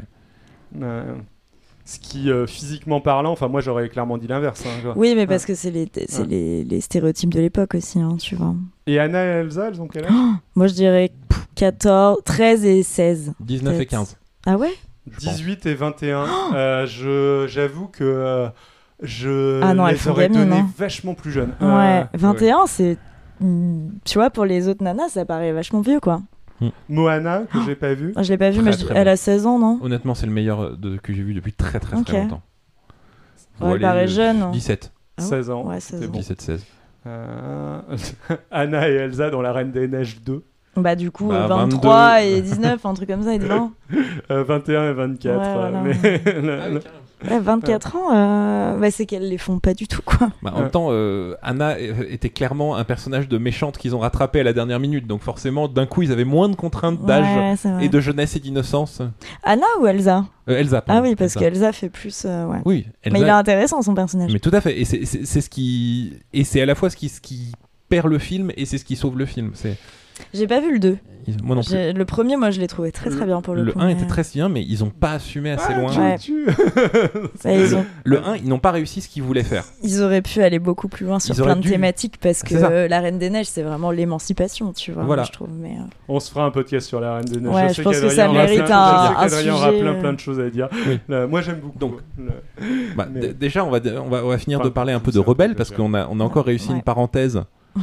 Et euh, donc, euh, moi, déjà, ce qui va pas dans Rebelle, alors il y, a- il y a plein de trucs de réalisation. On peut euh, peut-être juste dire comment ça se termine avant. Alors, comment ça se termine à votre avis? Ils ont un prince maléfique devant, une malédiction à briser et. euh, Donc, ouais. euh, Bon, euh, globalement, oui, euh, en effet, euh, finalement, euh, le- la malédiction est brisée parce que euh, Elles ont renoué elles le ont lien. renoué ensemble, elles ont renoué le lien. par le pouvoir de l'amour véritable. Voilà, l'ours bien évidemment débarque euh, et euh, il est euh, finalement éliminé. Euh, je dis pas de bêtises, hein, Oui. il le bute. Euh, Et on le libère de sa malédiction et il part en faisant un thumbs up pour montrer qu'il n'est pas euh, énervé. Ouais. En, en- en Tout fantomatique. finit bien dans le meilleur des mondes. Et, euh, et euh, euh, putain, euh, le- la princesse euh, n'aura pas, en tout cas, à se marier immédiatement. Elle pourra choisir Mm. la personne avec qui elle va se, elle va se marier. Et maintenant, la, la- la mère et la fille s'entendent bien et partent ensemble faire du cheval alors que Mérida devait le faire toute seule en cachette avant. Ce qui, est, ce qui est assez marrant quand même, c'est que le personnage de la mère, qui est quand même plus secondaire que Mérida, normalement, Ouais, est, je pense, le personnage qui a le plus évolué Oui. dans le film. Et ça, c'est très original, le fait Mhm. d'avoir un, Mhm. un, un trajet, euh, enfin un arc scénaristique qui est beaucoup plus important dans un personnage secondaire que pour, euh, que pour Bah, l'héroïne. Je, je, C'est très soit- original. On- Ça a lieu souvent. on n'a pas de, de relation romantique forcée qui tombe dedans. Euh, C'est Ouais. vraiment la relation entre la mère et la fille qui est le cœur de l'histoire.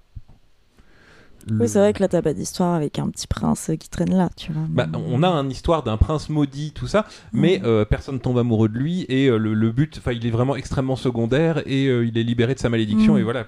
Moi, si- on veut faire des comparaisons avec euh, Cendrillon, le, euh, il y, a, il y a pas mal de scènes qui sont euh, similaires. On peut dire que le, le rapport au mariage est juste euh, complètement inversé. Euh, mais euh, il y, a- il y a aussi euh, une scène où euh, l'une et l'autre se retrouvent dans la même situation, c'est-à-dire enfermés par quelqu'un, euh, euh, soit par son père dans le cas de, Hmm. de, de la princesse de euh, euh, Brave, euh, dont j'oublie le nom une fois sur deux, Mérida. et, Mérida, euh, enfermée par sa belle-mère euh, pour euh, Cendrillon. Et Cendrillon est donc complètement passif, comme on l'avait dit tout à l'heure, elle se fait délivrer par ses animaux, éventuellement leur demande de l'aide. Ceci dit, c'est un peu la même chose. Elle se fait aussi Ouais. libérer par ses animaux. Tandis que Brave, exactement, ouais. Euh, Brave se fait aussi dé- se fait aussi délivrer par ses petits frères qui ont exactement le même rôle que Bah, les transformé an- en ours en plus. Transformé là. en ours. hein. euh, qui, ont, euh, qui ont exactement le même rôle euh, dans le film. Ceci dit, sa réaction initiale n'a rien à voir. C'est-à-dire qu'au début, elle essaye de défoncer la porte, euh, elle essaye de. On, on la voit tenter euh, de faire un truc. Alors que Malheureusement, les, les portes de Crag écossais, c'est quand même très solide. On ne dira pas assez la qualité de la construction écossaise dans leur château. Et, et puis, euh, c'est quand même elle qui appelle ses petits frères, euh, alors que les animaux venaient au début d'eux-mêmes, même si Cendrillon les, Bah. les conseille un petit peu à ce niveau-là. Alors, euh, juste euh, pour dire, Cendrillon, en fait, les animaux viennent vers elle justement par sa douceur et sa passivité qui, a, qui en a fait ses amis. C'est parce Ah. que par sa, sa douceur, elle a réussi à les conquérir qu'elle arrive à s'en sortir. Oui, Oui. c'est vrai. Mais globalement, c'est eux qui, Oui, de leur propre vois- initiative, vi- viennent la libérer, tandis que euh, Cendrillon, euh, euh, par- pardon, euh, Mérida, euh, c'est quand même elle qui a appelé ses petits frères, qui s'est Oui. rendu compte du Oui, truc. pour qui a- l'époque- Enfin, elle est beaucoup plus active. Pour, l'époque, c'était euh, du coup un prérequis d'être une fille douce pour avoir euh, Oui. ce que tu veux dans la vie. Là, dans le, Maintenant- dans le cas inverse, c'est vraiment avoir affirmé No- qui notre tu es. prérequis, c'est que euh, tu- Tu il faut portes, agir pour te sortir de la merde. Exactement, c'est ça. Mais c'est symptomatique d'une époque, tu vois, et d'une génération. Justement, c'était pour ça que c'était intéressant de Ah parler ouais, de ces non, trois non, films. c'est clair, c'est ça. Au passage, bonjour à euh, le Saint Bonheur euh, sur le chat euh, qui vient de, de faire, euh, de faire quelque chose qui va apparaître sur l'écran dans deux secondes parce que j'ai pas lancé un truc, mais je vous laisse continuer à parler. Alors, euh, donc, euh, les faiblesses de euh, ce film, euh, bah, la, la magie, c'est vraiment nul. Enfin, c'est juste les, euh, les feux follets qui amènent l'héroïne d'un point A à un point B, ça c'est ultra énervant. Euh, toutes les parties dans le château sont assez moches et euh, peu inspirées. Enfin, on dirait vraiment un décor de jeu vidéo. Il y a plein de moments où tu as une vague texture d'eau au loin avec un peu de bokeh et de flou. Et ce qui se passe dans la forêt est très joli, mais ce qui se passe dans le château est vraiment pas inspiré. T'as des plans de Jean-Michel Drone, euh, on les a vus 50 fois avec Ouah, on se déplace en déplaçant la caméra et déjà c'est déjà c'est chiant maintenant quand c'est fait avec des vrais drones sur du vrai paysage alors dans de la 3D c'est moche. Euh, Bon, je me plains, mais à part ça, euh, le, le- le- le- c'est vraiment une bonne idée d'avoir une narration centrée sur des problèmes de euh, qui ne sont pas euh, qui ne sont pas euh, tombe- quand- comment est-ce que je vais faire pour tomber amoureux? Ouais, c'est ça, c'est un trait familial, quoi. Bon, Mm. le Saint-Bonheur, je, je te rendrai tes points euh, après, le, après le chat parce que je me rends compte que ça s'affiche très très mal euh, sur ce fond blanc. J'étais pas habitué à avoir un fond euh, blanc C'était euh, habituellement. C'était un, un personnage qui a popé à l'écran. Je vais vous le refaire popper, mais vous allez voir que ça marche pas très très bien. Attendez, éventuellement, je, je vais faire de la magie. Je vais le faire. de la magie, hein. je, je vais le faire apparaître. je vais le faire apparaître plus correctement par. Hop. Je, je change notre background et Non, là, parce que si quelqu'un a payé pour ça, hein, tu es contractuellement obligé, il peut porter plainte contre toi. Tout à fait. Et là, vous voyez quelque chose qui apparaît en bas à droite. Ouais, trop sympa. Voilà, c'est un petit personnage de Paradise Killer euh, qui est un jeu auquel je joue dans mes streams du vendredi Bah, soir. trop j'ai chouette. terminé. euh, donc, euh, Oh mais, non mais, mais jouez-y, euh, c'est cool. C'était pour faire des, des tests euh, et euh, pour utiliser ces petits points de chaîne que vous pouvez aussi utiliser pour voter pour euh, les prochains sujets que, euh, que j'aborderai euh, en live euh, sur des retours sur des vidéos précédentes. Euh, des choses comme euh, euh, Timothy Leary, euh, comme euh, John Lilly, ça c'est des hippies, euh, ou euh, Buffon, c'est un mec euh, qui parlait d'évolution avant l'évolution. Voilà, cette parenthèse publicitaire étant terminée, je vous laisse revenir au cours habituel de nos émissions, Voilà. de notre émission, pendant que je remets le background normal. le, truc qui est un peu injuste pour la mère, déjà, elle explique pas pourquoi elle demande tant de choses, de respect de la tradition et euh, tout ça. À sa décharge, elle est littéralement le seul adulte de tout le royaume. C'est-à-dire que son, son mari, il est charmant, il est rigolo, c'est un bon chasseur, mais la seule chose qui l'amuse, c'est euh, pas de diriger le royaume, c'est de euh, se- faire de la bagarre, euh, faire du tuning sur les parkings, non pardon, faire, faire de la chasse et raconter ses exploits. Ces, ces trois enfants, les, les trois gamins, les trois, les trois petits garçons, leur seule passion c'est bouffer des sucreries et détruire le château. Mérida, sa seule passion c'est escalader des montagnes et boire de l'eau à même la source. Ça, je suis très pour. Hmm. Euh, c'est une de mes grandes passions moi-même en montagne. David, Ouais, c'est qu'elle gère Je- le royaume d'une main de maître et elle s'occupe de l'éducation de ses enfants Et aussi les- et de tous son les- mari. Tous les clans, eux aussi, la seule chose qu'ils veulent, c'est venir, venir se plaindre, faire de la bagarre. Ils ont littéralement 5 ans d'âge mental tous. Et Mm. donc, il y a que elle qui dit Stop Maintenant, on met la table. Stop Pas les coudes sur la table. Donc, forcément, Ouais, c'est elle est chiante. Ouais, bah ouais, mais euh, en même temps, on peut pas lui en vouloir tant que ça, je trouve, à ce c'est personnage. juste. C'est un peu. dit, ouais, en Ouais. tant qu'adulte, t'es pas mal empathique avec elle. Ouais, bien sûr. Un peu. En tant qu'enfant, je sais pas trop. euh, Bah, parce Bah, qu'elle c'est- elle est rabat-joie, mais elle est seulement rabat-joie, Mais je trouve, dit, par rapport aux pas. autres qui sont cinglés, tu vois. Oui. Là, euh, pour le coup, euh, Elle- Elle a pas l'occasion de ne pas être rabat-joie en fait. C'est ça Ouais, qui. c'est ça. C'est un peu facile dans l'histoire, je trouve. je pense que c'est même pesant pour elle, tu vois. Mais, Surtout euh, qu'on on- n'explique pas trop l'enjeu de. euh, Il y a un moment, elle dit Tu sais, nous, tout ce qu'on veut, Mérida, c'est que tu aies toutes les opportunités qu'on n'a pas eues quand t'étais petit. Et euh, on pourrait expliquer que eux, ils ont dû conquérir un royaume en Mm. guerre, euh, ils ont mangé du, euh, euh, des vers, euh, le temps de renverser un. roi- le- Ouais, je sais pas. je, m'attendais pas mal d'ailleurs à ce qu'il développe un petit peu le background du roi et de la reine. Mais Oui. peut-être dans un Et- prochain Non, épisode, non? C'est pas prévu. C'est pas prévu? Et, finalement, je trouve il, est, que c'est une opportunité manquée en fait de pas l'avoir fait. il, il est très succinct. Ouais. Comme tu disais, le roi, c'est un bon chasseur. Bah, c'est une Et- porte et- ouverte peut-être pour autre chose. hein, et la putain. reine, on sait juste qu'elle Bah, était pas. malheureusement, ça ne se fera pas. hein. Tu penses C'est pas prévu. La, la reine, on sait juste qu'elle n'était pas hyper enthousiasmée à l'idée d'épouser le roi.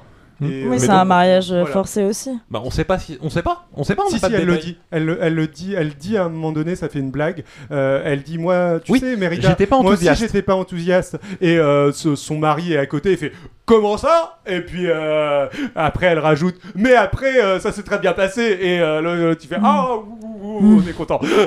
voilà, c'est- Ouais. tout son bail, c'est c'est tout, tout ce qu'on sait de son passé. c'est une faiblesse, je trouve, de pas avoir développé ça. De même, le prince maudit dont on nous explique que donc il était l'aîné de quatre frères, mais son père a décidé de, au lieu de nommer un héritier, de léguer son royaume à ses quatre enfants en part égale.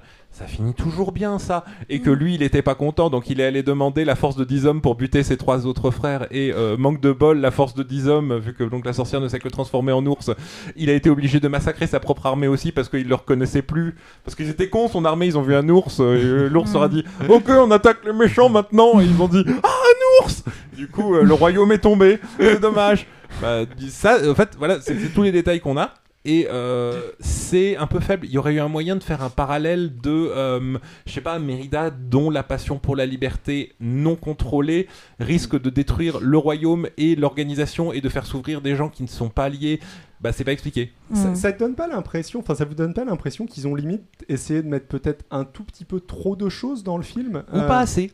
Le- Ouais, c'est ouais, une question de point de vue, mais. euh, Il y a vraiment pas grand chose dans le film. Le film, il est. Oui, mais est-ce que il y a- il y ça plein de pas à lui-même de juste se baser sur la relation mère-fille ou familiale, en tout cas Bah, le truc, c'est que même ça, elle est pas complètement euh, expliquée. Hmm. Ensuite, beaucoup de gens l'ont aimé et beaucoup de gens étaient très touchés. hein. Je, je dis pas le contraire, je dis juste. Il y, il il avait plus à faire, surtout quand tu quand attaques un truc moins habituel où du coup tu peux moins te reposer sur les tropes de euh, ok la fin et c'est ils vivent heureux. euh. Hmm. Bah, Ouais, D'ailleurs, l'introduction et le début et, la fin sont extrêmement bâclés de la même façon avec ce que, ce que j'appelle le, euh, le, le- la- la technique discount Aldi, le voice-over de l'héroïne de vous savez la vie c'est pas facile. Je il faut être libre dans la vie euh, parce qu'on l'entend euh, pendant qu'elle fait. Moi on me fait plein de devoirs mais de temps en temps je vais faire des promenades avec une chanson euh, qui va dessus. Et la fin c'est euh, un voice-over sur quasiment la même scène de vous savez la vie c'est pas facile mais dès maintenant je m'entends avec ma mère et parfois on fait des promenades. Et en fait c'est deux crans en dessous de la technique ultra pourrie pour démarrer les films de vous pensiez que vous connaissez tout de l'histoire de Napoléon, Mhm. Frankenstein, n'importe quoi pensez à nouveau enfin think Ouais, again ouais. ça, c'est- le truc ultra bateau qui généralement te t'indique un film tout pourri. Et bah là, on est, des- on est, on est deux crans en dessous pour moi. Je précise quand même que je suis toujours euh, assez fan euh, des films qui commencent par. Mais véritablement au, au- au premier degré, euh, par euh, vous vous demandez comment est-ce que j'ai atterri là, euh, flashback, qui est aussi une technique assez pourrie, mais, mais généralement j'aime bien les Non, mais films voilà. qui font ça. Euh, En fait, le, le- le- le- le- par rapport à la technique que je dis, le truc c'est que cette technique est devenue tellement cliché que maintenant les gens s'en servent Pour euh, tout. intelligemment. Oui, et généralement c'est des films assez comiques généralement qui Mm. font ça. Enfin, tu, Oui. c'est rarement dans un Maintenant, ils s'en servent légèrement au second degré. Du coup, je trouve que ça passe cette technique. Le, le- le- vous pensiez tout connaître de l'histoire de Dracula? Celle-là, je parle de Dracula. C'est le avez-vous déjà vu aussi Oui. tu sais? Avez-vous déjà vu Que j'adore, que j'adore, hein, ça pour le coup. Voilà. Mais donc, euh, narrativement, euh, cette, introdu- cette façon d'introduire cette histoire-là est vraiment foireuse. Du coup, euh, ils essayent de rattraper le problème ensuite euh, et euh, il y a très peu de dialogues qui servent à introduire quoi que ce soit. Généralement, tu vas avoir euh, des scènes qui sont du pur slapstick et qui avancent pas l'histoire ou euh, rien d'autre. C'est les, les- les problèmes de ce film. Alors du coup, euh, c'est lequel, c'est lequel le meilleur des trois? Je sais pas. Dans, dans une histoire de rapport à la mer, Bah, je pense que ça reste rebelle du coup. ouais, du coup, oui, oui, dans, dans- dans ce concept-là, malgré tous les défauts qu'on a dit, moi je trouve que c'est rebelle. Bah ouais, parce que déjà c'est pas du tout le même type de mer. Enfin, on en revient à ça, mais Ouais. euh, là il y a un vrai contexte. C'est ça. Dans les autres, euh, c'est quand même poussé à l'extrême, et c'est euh, ouais, c'est des rôles de marâtre, tu vois. Oui. C'est euh, c'est vraiment des, des, des, des Le- clichés euh, Oui. démesurés. La, la relation ne peut pas évoluer, à part Non. se libérer de la, de la relation en fait. Oui, voilà, exactement. S- Couper tes chaînes, vraiment. C- Cendrillon, d'ailleurs, je, je sais pas si on l'a dit, mais le, le- sa, sa belle-mère est enfin une méchante particulièrement flippante et, Mm. et assez réussie dans sa colère extrêmement Dans sa froide. froideur, Ouais, ouais, elle, a, elle a un côté euh, Elle a quelque chose de crédible et d'humain Ouais. par, rapport- par rapport à Réponse où c'est un monstre de conte de fées. Quoi. euh, Oui, c'est ça. Tu, tu, t'imagines mal quelqu'un dans la vraie vie comme ça. ça existe les relations abusives Ouais, comme mais ça, mais parce c'est que- ultra extrême. Tu vois, dans, dans le côté, euh, je trouve que ce qui rend un peu huma- humaine la, la belle-mère de, de Cendrillon, c'est qu'il n'y a pas de magie la concernant. Absolument. Donc Ouais. c'est vraiment quelqu'un que tu peux retrouver ce côté euh, très esclavagiste, Elle s'en fout très totalement. mauvaise, alors que l'autre, elle est perchée parce qu'elle Ouais. fait de la magie euh, noire, tu vois, de la Parce sorcellerie. qu'elle veut vivre éternellement. Parce que... Voilà. Donc euh, oui, c'est pour ça qu'on la trouve beaucoup plus crédible, je pense, la marâtre de Cendrillon. Et qui arrive avec son petit mot très oui oui je comprends tout à fait ton problème euh, et euh, qui, qui, te- qui te répond Mm. tout, tout calmement et qui après te défonce complètement et, Ah, mais elle est dénuée ouais, d'humanité euh, dans, dans ses gestes et ses faits, mais euh, c'est vrai qu'elle a. euh, On pourrait la retrouver, je pense, dans, dans des, des, des films euh, ou dans des Mm. au quotidien. Tu vois, c'est quelqu'un qui, qui peut exister. Et c'est c'est amusant en fait qu'elle ait ce- cette mère de substitution qu'elle peut voir une fois par mois Mm. ou par an en fait qui est en quelque sorte, je sais pas, la, la marraine qui euh, de temps en temps débarque pour te donner un cadeau, Ouais, qui est la, bonne la- fée, la bonne ouais. fée. Mm. Qui- en fait, euh, c'est ça, marraine mère de substitution en plus. Ouais, c'est ça. Même l'introduction de, de la, de la belle-mère qui se fait dans, la, dans son lit, où euh, le, euh, au début c'est ju- juste une voix, euh, le- les deux sœurs, on les voit tout de suite, elles sont tout de suite énervées mais ridicules en fait dans leur, Mm. euh, dans leur énervement. Et l'autre au début c'est une voix toute douce, puis euh, Cendrillon rentre dans, euh, rentre dans la pièce, euh, tu ne la vois pas, elle est au fond de son lit, tu vois tout de suite le chat qui a déjà été établi comme un méchant qui vient euh, Mm. se mettre euh, à son côté, dont tu vois les yeux qui brillent dans Bah, de toute façon, il s'appelle dans le Lucifer, euh, le chat, il me Oui. semble. hein, Ah. donc, Tout de suite, Ouais. ça t'établit le, le Ouais. contexte. le Ouais, contexte. ce- ce- ce- cette scène marche, je, je trouve, extrêmement bien dans... Ouais. Je suis d'accord, c'est une scène vraiment très inspirée euh, graphiquement. Mm. Bah, voilà ce que, ce que je vais reprocher à Rebelle. J'ai pas une seule scène mémorable comme ça, graphiquement aussi inspirée. Euh, vaguement, le, quand, euh, il- quand les- la mère et la fille chassent euh, du poisson, c'est cool, mais c'est pas un truc inoubliable, euh, frappant. Alors moi, je vais être... euh, la scène, je pense, dont je me rappelle le mieux euh, de Rebelle, euh, bon, que j'ai vu hier, hein. donc... mais euh, mais c'est une scène vraiment à la con, mais je trouve qu'elle marche très bien. C'est les scènes avec la sorcière, Ouais. en gros. Les Quand- scènes avec la sorcière, il y a quelque chose de Ouais. très sympa là. Quand, quand elle va... la- Le personnage de la Mais c'est sorcière rigolo et une est, parenthèse. hein. est excellent. Oui. Euh, le, C'est dommage qu'il ait été si mal introduit, exploité et utilisé. Mais d'ailleurs, cette sorcière, euh, elle ressemble pas un peu. Alors, je j'aurais pas le nom, toi, peut-être que tu vas voir de quoi je parle. Tu vois l'attraction à Disney, le manoir hanté ou pas? Oui. Tu sais, à un moment donné, t'as une table avec euh, la boule de cristal et t'as la tête d'une euh, sorcière dedans. apparaît Elle- dedans, elle ouais. a un nom euh, dans. Je sais Mais plus le de nom nom, du je film. sais pas. Mais ça me rappelle un peu ce truc-là quand elle sort du, du chaudron, là, ou je sais pas quoi. Ce côté pas un peu euh, une tête qui mm, fluorescente, tu vois.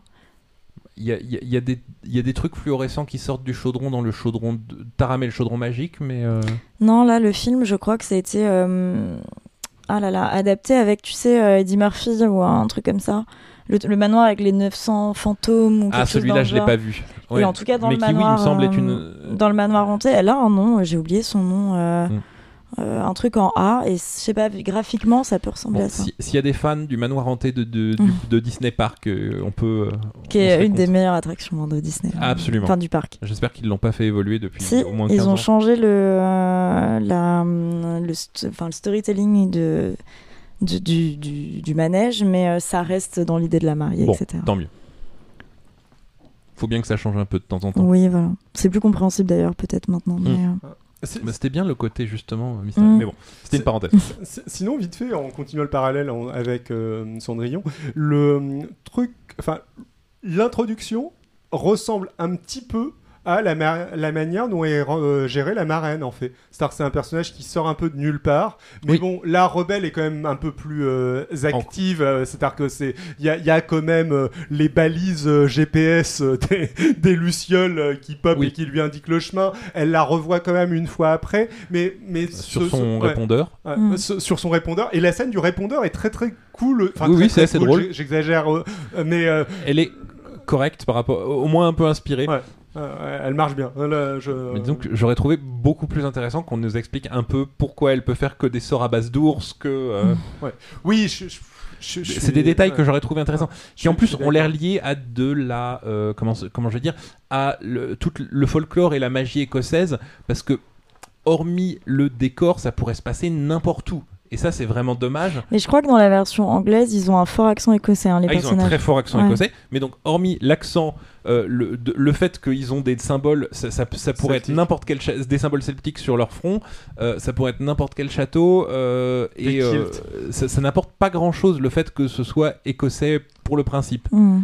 Ils, ils sont pas servis de la Ouais, force ça doit de être la- inspiré ouais, du folklore, hein, je pense, dans l'idée. Bah, justement, mais du coup, il, faut- il aurait fallu que ce soit expliqué parce que ça aurait été un des seuls moments où on aurait pu avoir du folklore spécifique écossais. Bah, ça, ça laisse peut-être un jour, tu vois, la possibilité de faire des suites. euh, Ah, mais je serais pour, mais c'est toujours pas prévu. Mais un jour, peut-être. Mais, ouais. mais en fait, Peut-être justement. un film, là, vu qu'ils adaptent tout en film en ce moment. Oh mon dieu. Le, le truc, c'est que c'est un Pixar, du coup. Oui. euh, le... Eux n'ont moins de, de Ouais. Et, vrai. et moi, honnêtement, euh, comment dire, je l'ai vu sans savoir que c'était un Pixar, en pensant que c'était un Disney. Mm. Et je, je- mes attentes, du coup, étaient assez basses. et euh, je pense que ça a pas mal joué sur mon appréciation. Je pense que je l'aurais vu en, étant, en ayant en tête que c'était un Pixar, j'aurais sans doute été un peu déçu. Mm. Mais euh, Bah, en fait, pour comparer juste sur le folklore, par exemple, Moana, le meilleur Disney de tous les temps, mais bon, c'est pas ça. Eux, euh, là, ils ont utilisé à fond le folklore hawaïen. Tu ne peux pas transposer l'histoire où que ce soit ailleurs, elle ne marche absolument pas. C'est une histoire qui est inscrite dedans, qui s'en sert, qui, qui est renforcée par ça. Et c'est dommage que Rebelle, qu'il a utilisé simplement l'imagerie, Mm. n'ait pas- euh, allé plus loin pour en faire une histoire. Surtout Mm. que, euh, enfin, sur d'autres, euh, celui qui se passe au Mexique, là, dont je. j'ai- Coco je- ouais, Coco. Coco Mais oui, était plutôt réussi. Ouais. niveau, Coco est euh, 100% réussi, euh, mais c'est- probablement le meilleur ouais. Pixar. Pour moi. Euh, pas pour moi, mais, euh, le- le- mais c- par contre, il est très très beau, euh, aucun doute. Mm. Mais le- bref, bah, je, je sais pas si vous avez beaucoup de choses à rajouter. J'ai l'impression qu'on a pas mal fait le tour. on dit bien de choses. Bah, du coup, on est allé sur l'évolution, on a vu conclusion. Je sais pas, vous avez une petite idée de conclusion? C'est là qu'on se rend compte qu'il nous Ouais. manque ce, ce- ce petit, cette petite question qu'on pose au début du podcast et auquel on répond à la toute fin pour conclure le truc. Bah alors, donc moi je le sais très bien. Du coup, euh, on a vu un peu l'évolution de euh, comment les Disney racontent des histoires, comment les Disney racontent une histoire féminine, Mm. comment les Disney racontent un personnage féminin, comment les Disney racontent le personnage féminin et son rapport à sa famille. J'ai totalement une euh, idée de là où je vais. Et Ouais. Qu'est-ce que, euh, selon vous, euh, il faudrait, en fait, vers où il faut se diriger? Quel genre d'histoire maintenant on peut raconter? Quel euh, genre de personnage féminin, quel genre de faiblesse surtout peuvent, on, pourrait raconter et chercher à surmonter. et voilà.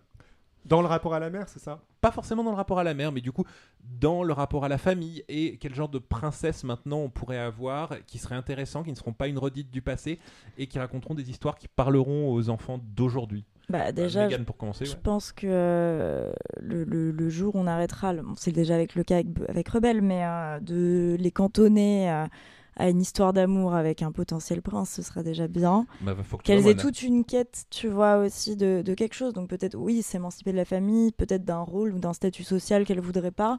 Euh, pourquoi pas montrer une héroïne ou un héros euh, qui a envie, bah, je sais pas, euh, peut-être de se former à autre chose ou de se rapprocher de gens complètement différents. Euh, Ouais, qui s'ouvre en tout cas à d'autres choses et qui soit pas dépendant de euh, quiconque ou d'un statut social, tu vois. Mm, mm. Bon, dans, dans, euh, enfin, en, en truc un petit peu évident, mais euh, le, euh, on peut imaginer qu'à un moment donné, Disney va pas faire forcément des modèles familiaux. euh, hétérogenré aussi. genrés, traditionnels. Bien sûr, ouais. ça- ça- c'est quelque, c'est quelque chose qui pourrait venir, et pour le Mm. moment, j'ai l'impression qu'on en est loin. hein. Même euh, un personnage orphelin, j'ai pas trop. le- si, Bah, ils sont, il y en a beaucoup qui sont orphelins finalement. C'est juste qu'ils retrouvent des, des, des, des, des figures euh, parentales parce qu'ils sont soit Oui, adoptés, soit recueillis. Enfin, le, le- la majorité sont orphelins, mine de Ouais, rien. non. Après, euh, Bah, tout c'est ce qui est nécessaire d'être hétéro, orphelin, sinon. euh, Puis même, tu vois, des... moi j'aimerais bien, oui, bon, avec la Reine des Neiges, on sait pas trop, mais euh, un héros ou une héroïne qui euh, n'a pas une relation hétérosexuelle, ce serait bien. ce, ce serait intéressant. Bon, Euh, la, la voilà. Reine des Neiges, c'est juste, elle a pas de relation. Ouais, Elle est même assez si euh, ça reste une figure euh, potentiellement LGBT, hein, mais euh, Ouais, évitons de, évitons de, de, de pérer avec sa sœur quand même, c'est pas cool. Non, mais voilà, ce, ce genre de, de, de personnages-là, ce serait intéressant de, de les mettre aussi Oui. peut-être dans des situations plus, plus Je- actuelles. Voilà. Peut-être aussi, pourquoi pas, un, un héros ou une héroïne vraiment des temps modernes, tu Bah, vois, ouais. pas forcément une princesse, un prince, Mhm. juste quelqu'un de lambda, tu vois. Oui. Ce qu'on retrouve plus chez Pixar, du coup. Ouais. Princesse et la grenouille, je le trouvais, elle faisait assez rigolotement de rajouter. Au fait, t'as une princesse à la toute dernière minute, juste Ouais. parce que, euh, ironiquement, il faut bien que quelqu'un dans, dans Disney soit une princesse, Bah, mais c'est il ça, le faisait et pas puis, trop mal. euh, ouais, ouais, non, Bah, c'est sûr. Mais il était bien, il était pas mal, Oui. euh, Princesse et la grenouille. hein. Il Quand il est mal. sorti, il était plutôt bien. Ah, mais je, même maintenant, j'aime beaucoup. J'ai pas vu. Bah, il est très sympa, même musicalement, je le trouve très Mm. chouette pour le coup. C'est un que je trouve des plus jolis, Un tu vois, et musicalement, il est très cool. Il a, il donné une génération de petites filles non blanches à un personnage. qui Ouais, bah déjà, ça faisait très, longtemps qu'on cool. n'avait pas eu une princesse euh, Bah, pas blanche en fait, tu À vois. part Mulan. euh. Ouais, et ou Pocahontas. Ouais, effectivement, pardon, ça, pardon, pardon. ça Je- date, tu vois. Oui. Maintenant, c'était des princesses des années 90, donc Mhm. euh, pour les petites filles de l'époque, c'était pas forcément vu, euh, je pense, tu vois. Voilà, Mais, euh, c'est important. Mais ouais, pourquoi pas aussi plus de héros, parce que c'est beaucoup d'héroïnes hein, chez Disney quand tu Ouais. regardes. C'est vraiment des filles à Ça, chaque ça fois. fait longtemps qu'on n'a pas eu de prince. C'est vrai, une Bah, histoire. un vrai personnage, quoi, pas des rôles Bah, secondaires euh, aussi, tu comment s'appelle le, le, le- le- le- The Sword in the Stone, là, Arthur. euh, Ah oui, euh, Merlin l'enchanteur. Merlin l'enchanteur, Ouais, qui, qui était ouais pas mal. qui est daté maintenant quand même. Ah, totalement. vois, euh. Totalement, mais en fait, en même temps, en plus, c'est adapté d'une version de, du roman qui déjà datait des années 40, donc Ouais, euh, non, vieux. qui est super intéressant comme roman, mais euh, Mm, qui mm. n'était pas euh, le plus moderne. Ouais. Enfin, donc voilà, tu vas euh, plus euh, peut-être actualiser aussi un peu, Mhm. euh, Bah, et en fait, un peu tout ça. actualiser ne veut pas dire renier le passé, Non, veut dire sûr. raconter des histoires qu'on n'a pas racontées encore et Mhm. euh, qui du coup sont restent à défricher. Ouais. Ben voilà, je pense que c'est très bien comme, euh, comme conclusion. Euh, N'hésitez pas à, à liker, commenter, ou que, ce- ce- que ceci soit diffusé, on ne sait pas encore exactement. Et, euh, et on se retrouve demain, la semaine prochaine, dans un mois, l'année prochaine. Euh, mystère. euh, Avant-hier, Sûrement. euh, pour, euh, pour un nouvel épisode. en confinement live. Voilà. Ciao, Gros ciao. bisous, Salut tchuss, on s'appelle, on se fait des pattes.